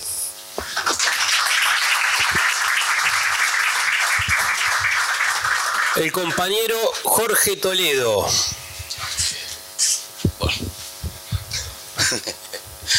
buenas tardes a todos los compañeros y a las compañeras. Hoy realmente me acerqué no solamente a conocer el, local y la inauguración de, este local del Partido Obrero, sino que también me acerqué obviamente a escuchar las intervenciones de mis compañeros, de José Meniño, el compañero Néstor. Pero bueno, es un gusto estar acá. Primero que nada, bueno, vengo de una charla que vimos en Zona Azul ayer con la compañera Romina del Pla y antes de hacer algún tipo de aporte o sacar alguna conclusión, nada, saludar a todos los compañeros que están presentes, a las compañeras que eh, han aportado eh, el cuerpo, han puesto el cuerpo en la lucha del SUGNA. Este, un agradecimiento enorme, compañeros de organizaciones sociales, compañeros ocupados, desocupados, compañeros de comisiones internas, sindicatos. Eh, fue fundamental el apoyo y, y bueno, obviamente tenemos que agradecer la solidaridad, pero más allá de agradecerla, la tenemos que tomar como un, con, un valor que, se tiene que dar por propia naturaleza, porque ha quedado demostrado luego del enorme triunfo de, de todos los trabajadores neumáticos que el camino es la unidad, que el camino es la lucha, el camino es enfrentarse hacia prácticamente todo el poder. Hemos peleado y discutido no solamente con los empresarios, sino que el propio Estado, eh, eh, Estado los funcionarios del gobierno, no, no es que han jugado para las patronales, son las patronales también.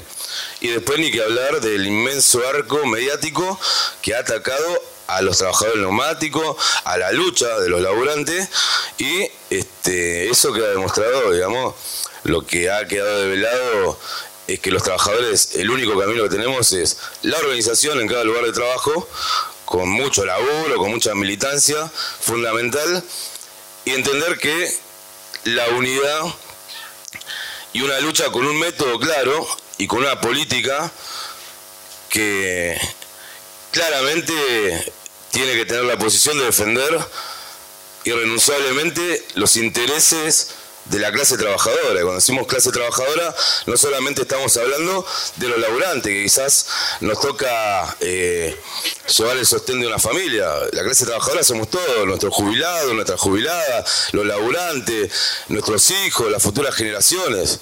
Entonces, obviamente que creo que el conflicto que hemos atravesado, que fue durísimo, pero que ha demostrado también un temple enorme, una decisión, una convicción, fortaleza, inclusive de cada miembro de, toda la organización y de todos los trabajadores, que no es que esta dirección convenció a los laburantes de algo, o convenció de que tengo que pelear.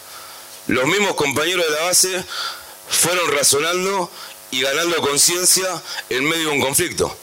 Por eso pudimos sostener el conflicto hasta el final y torcer, y el brazo después, bueno, ni que hablemos de las intervenciones del superministro, que también, un poco lo que yo reflexionaba el día de ayer, en la charla que tuvimos en Zona Sur, es el hecho de que inclusive todavía es muy temprano para intentar hacer un balance completo y certero de todo lo que nos ha tocado vivir.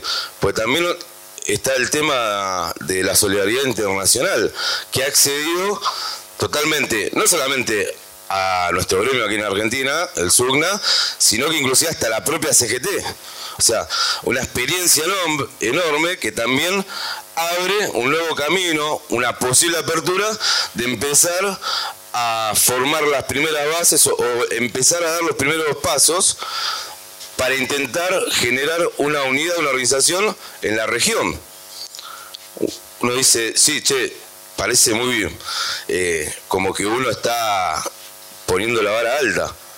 Pero esto hace tiempo atrás era totalmente impensable. Sin, embargo, hubo una solidaridad de parte de Sintrabor, de los compañeros del neumático de Brasil, y fue luego de que, bueno, salió más a, pararse de mano contra los laburantes, diciendo te hablo las importaciones y todo lo que dijo, un, desastre, bueno, tuvo un costo político enorme, pero bueno, eh, una de las conclusiones que quiero dejar, y vuelvo a decir, para sacar las conclusiones certeras y hacer un balance completo de todo lo que fue esta lucha y el inmenso triunfo de los compañeros, va a pasar más tiempo. Pero nosotros, inclusive el mismo Massa se encargó de aclarar a todo el público de que éramos un grupo de caprichosos, 5.000 tipos. Menos mal. Bueno, ahora, se empiezan a abrir experiencias, recién acabo de escuchar también, compañero Luz y Fuerza, lo que acaba de comentar, la verdad, me dejó asombrado, pero bueno, es parte, creo, de los aportes de lo que estamos luchando en cada lugar de trabajo todo el tiempo, ¿no? Eh, en este caso nos tocó a nosotros, UGNA, llevar un conflicto de este estilo. Y fuimos recibiendo apoyo, inclusive en medio del conflicto, la opinión pública fue mutando a favor de la lucha de los trabajadores, pues fue una injusticia total hacia donde se nos llevó, un conflicto totalmente irracional.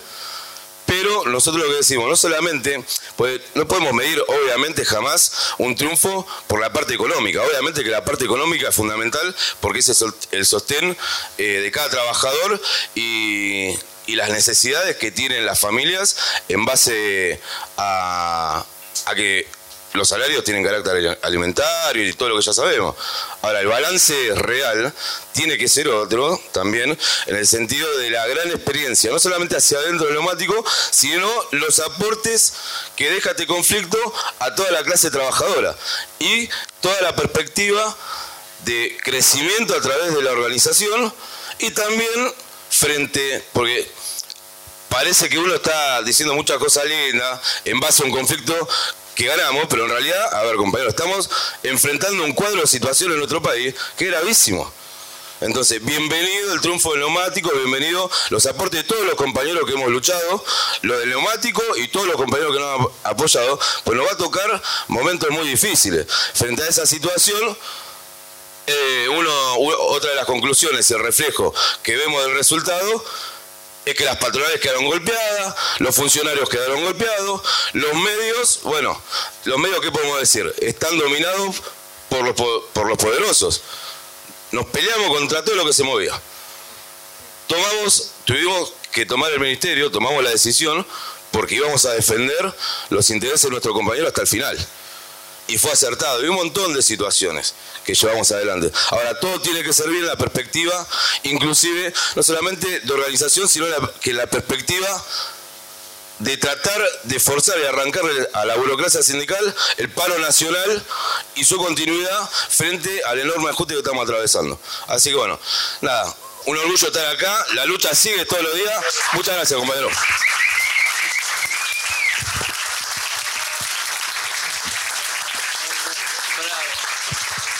Eh, felicitaciones al Sunda, por supuesto.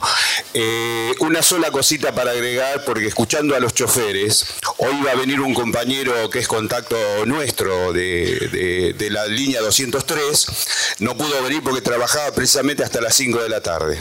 Pero lo que me comentaba, que él quiere participar de una lista roja, que yo desconozco cuál es su situación, pero que eh, le están impidiendo a esa lista eh, ingresar porque va en contra de Fernández. Y las reivindicaciones que plantea esa lista, aparentemente, son lo que acá comentaron varios, es decir, las condiciones laborales, los despidos, eh, los franqueros, por ejemplo, los, ralean a los franqueros y los compañeros choferes tienen que trabajar 12, 12 horas, 10 horas, etcétera.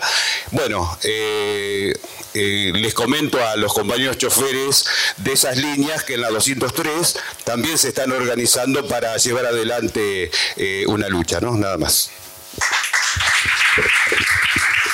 Bueno, compañeros, le damos ahora, le vamos a dar la palabra a, a, José y a Néstor para que hagan un cierre. Ahí convoquemos a todos los compañeros que están afuera a que ingresen así, hacemos un cierre. Pero antes de darle, me voy a tomar el atrevimiento de de decir algo. Miren, compañeros, la lucha. ¿eh? La lucha continúa, pero la lucha que han dado los compañeros neumáticos y los que, todos los que la, hemos, la hemos acompañado y la victoria final ha significado una bocanada de aire fresco. Acá se expresó. Y realmente, hasta cierto punto, es emotivo porque son compañeras y compañeros se empiezan a organizar y empiezan a demostrar que se puede. Es una señal extraordinaria. El otro día fuimos a, volantear con los compañeros a numerosas fábricas y fuimos con un espíritu diferente. Porque apoyados en el triunfo del Sunda, decíamos, se puede. Es mentira lo que dicen los burócratas que no se puede enfrentar a las patronales. Podemos, se puede unir un gremio a todos los compañeros de un gremio para pelear contra las patronales y para defender nuestros derechos. Es mentira que no nos podemos unir, es mentira que no nos podemos sacar de encima los burócratas. Hay una señal positiva que ha dado el conflicto del Sunna que tenemos que transmitir a todos los gremios. Es lo que se expresó acá, es lo que expresó los compañeros de la UTA. Que uno piensa que está peleando solo en un sindicato, pero venimos a las reuniones como esta y decimos, estamos peleando en distintos lugares, no estamos solos. Es lo que vamos, se va a expresar el 29 de octubre en la Plaza de Mayo.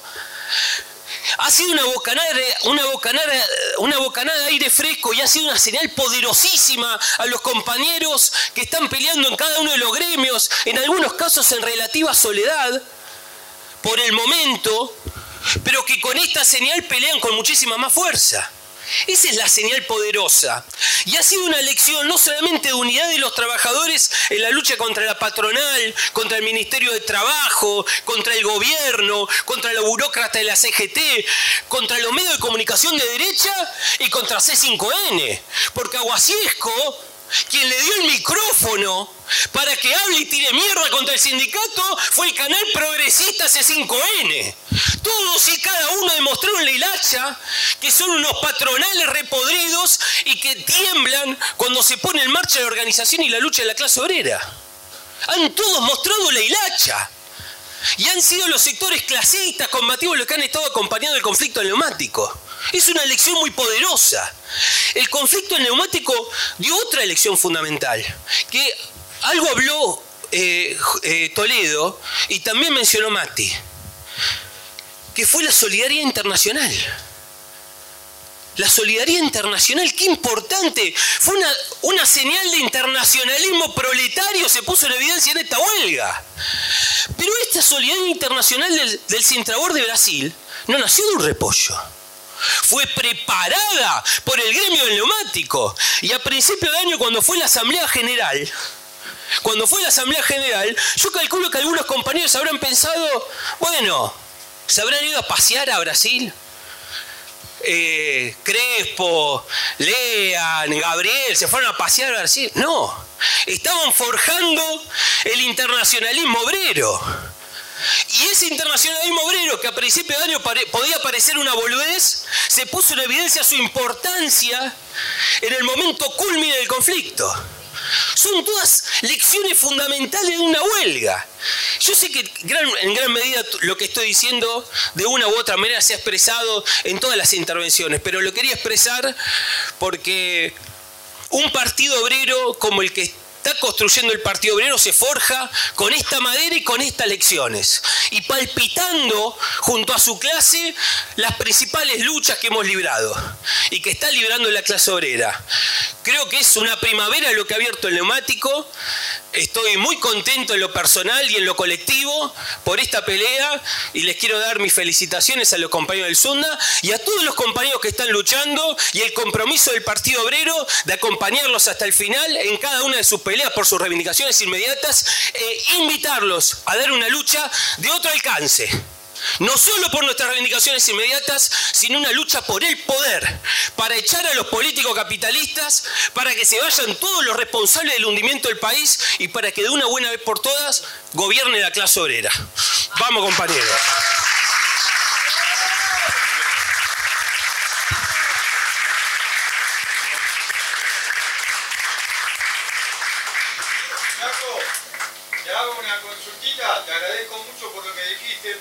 Palabras que vos me decís, yo hace cuatro años que estoy luchando en la 21108. Me siento solo, pero por lo que vos me decís, yo ya le dije a los muchachos que yo de la 21108 me voy con los pies para adelante y así va a ser. Pero ¿qué pasa? Yo estoy luchando por todos los compañeros que están ahí, compañeros despedidos, que están, hay familiares que están en espera de trasplante. Hay muchas cosas que no dije porque yo me pongo nervioso cuando estoy ahí. A mí me gusta hablar más así. Pero la sigo peleando aquí con compañeros, con ellos, con los que nos juntamos. Y también iban a venir compañeros de la 707, 203, 365, con los que yo hablé. Y también lo que vos dijiste también, los compañeros de la 60, se juntaron cuatro cuando comenzaron. Y ahora la 60 es lo que es la 60. Y los de Sumna, los felicito porque yo los seguí por la televisión. No pude ir porque yo hago changa, estoy laburando y no podía ir. Fui una sola vez. Y bueno, los felicito los de Sumna porque me olvidé de decirlo.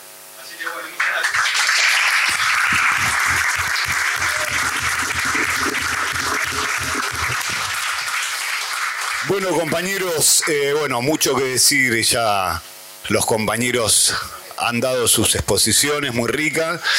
Sí es verdad, la lucha de Sugna eh, la lucha de Sugna abrió un nuevo camino, un nuevo camino para organizar con mucho más fuerzas las luchas en cursos, para que se organicen los compañeros y, y ganar las conducciones de las comisiones internas, de cuerpo delegados, sindicatos, y también dejó un camino muy rico para politizar politizar con, una política independiente a los partidos políticos tradicionales. Y yo creo que hay que, aprovechar eso y hay que trabajar eh, a full para seguir construyendo eh, el Partido Obrero para seguir construyendo organizaciones genuinas de los trabajadores y como dijo el compañero Pablo, no paremos hasta que gobiernen los trabajadores y el poder lo tengamos el movimiento obrero. Muchas gracias compañero.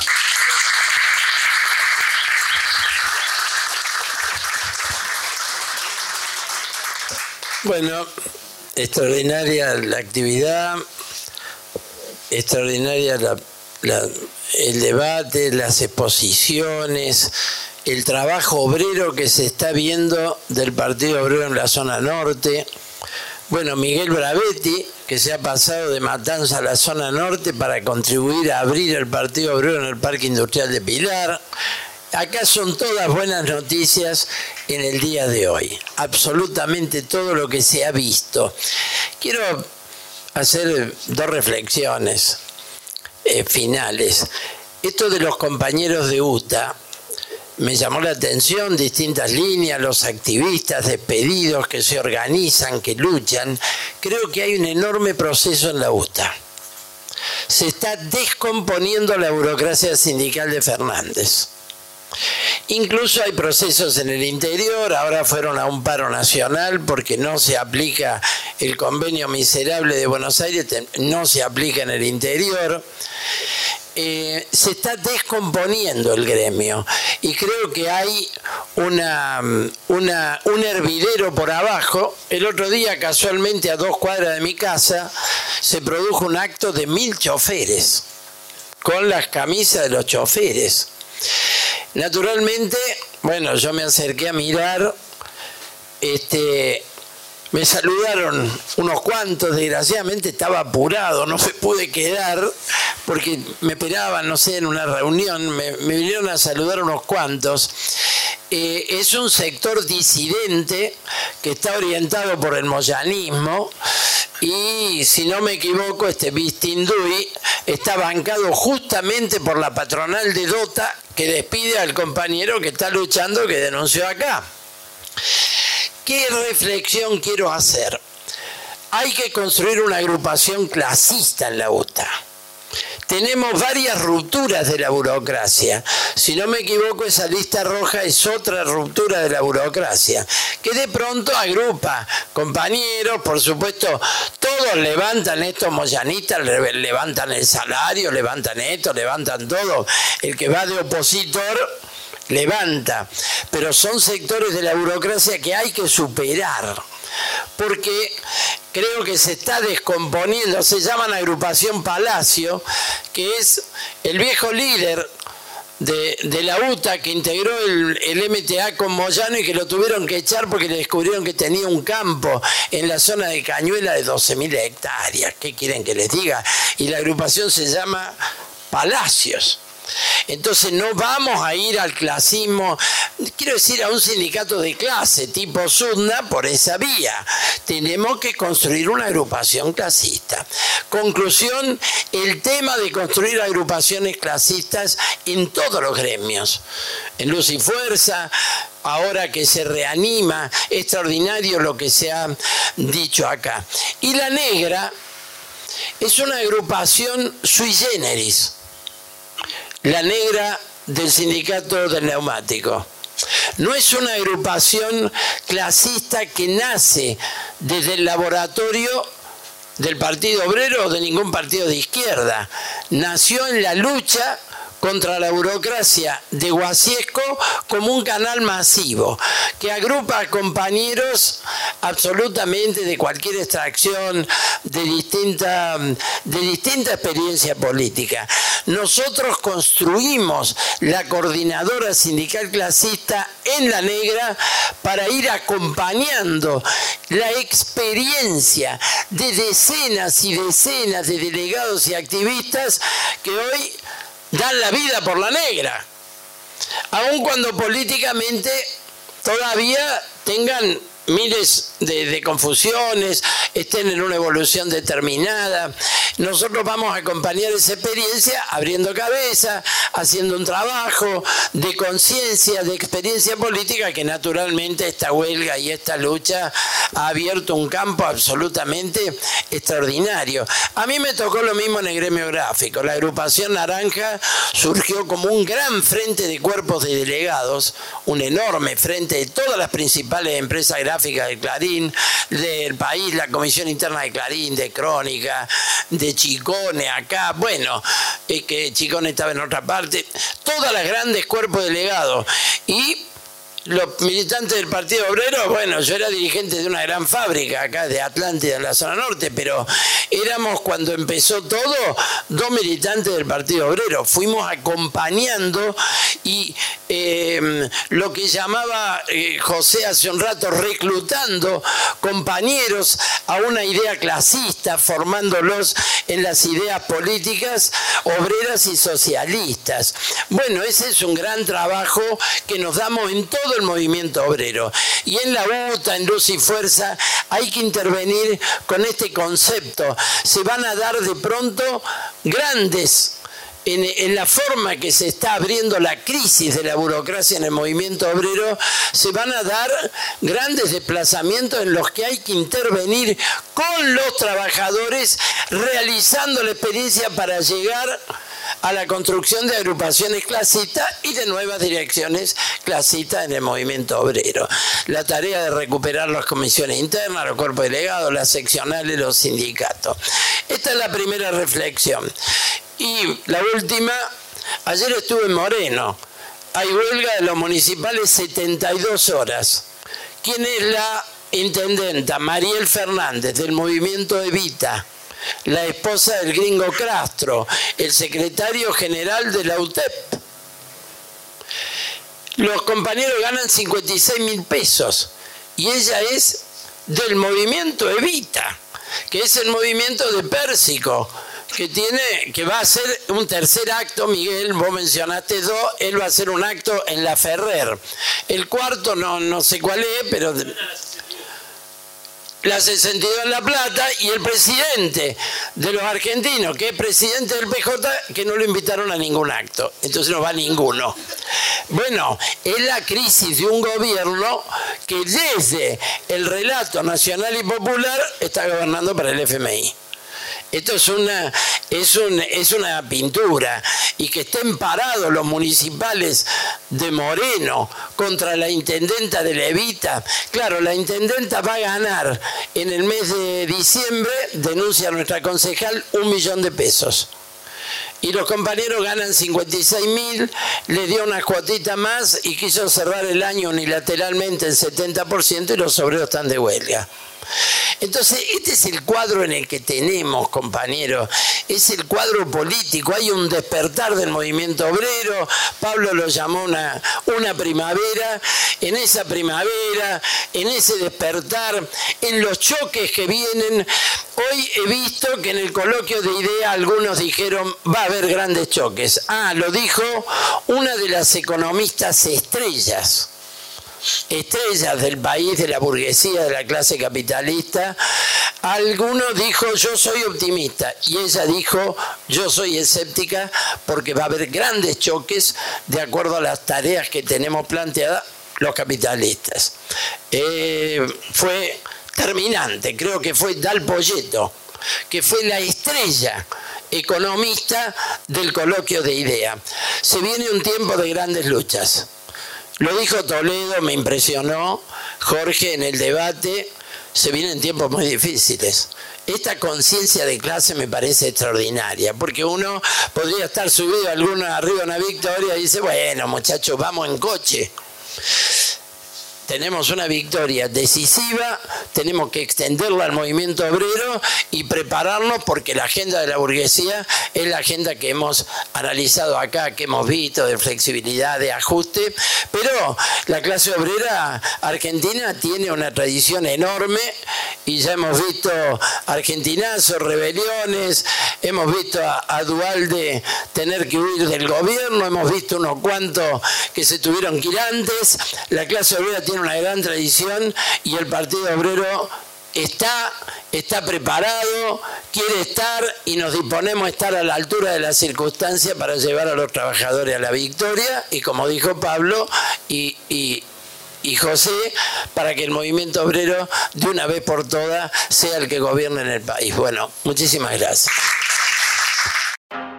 Seguí el canal de Prensa Obrera para escuchar los editoriales semanalmente y enterarte las novedades del movimiento obrero y la actualidad política.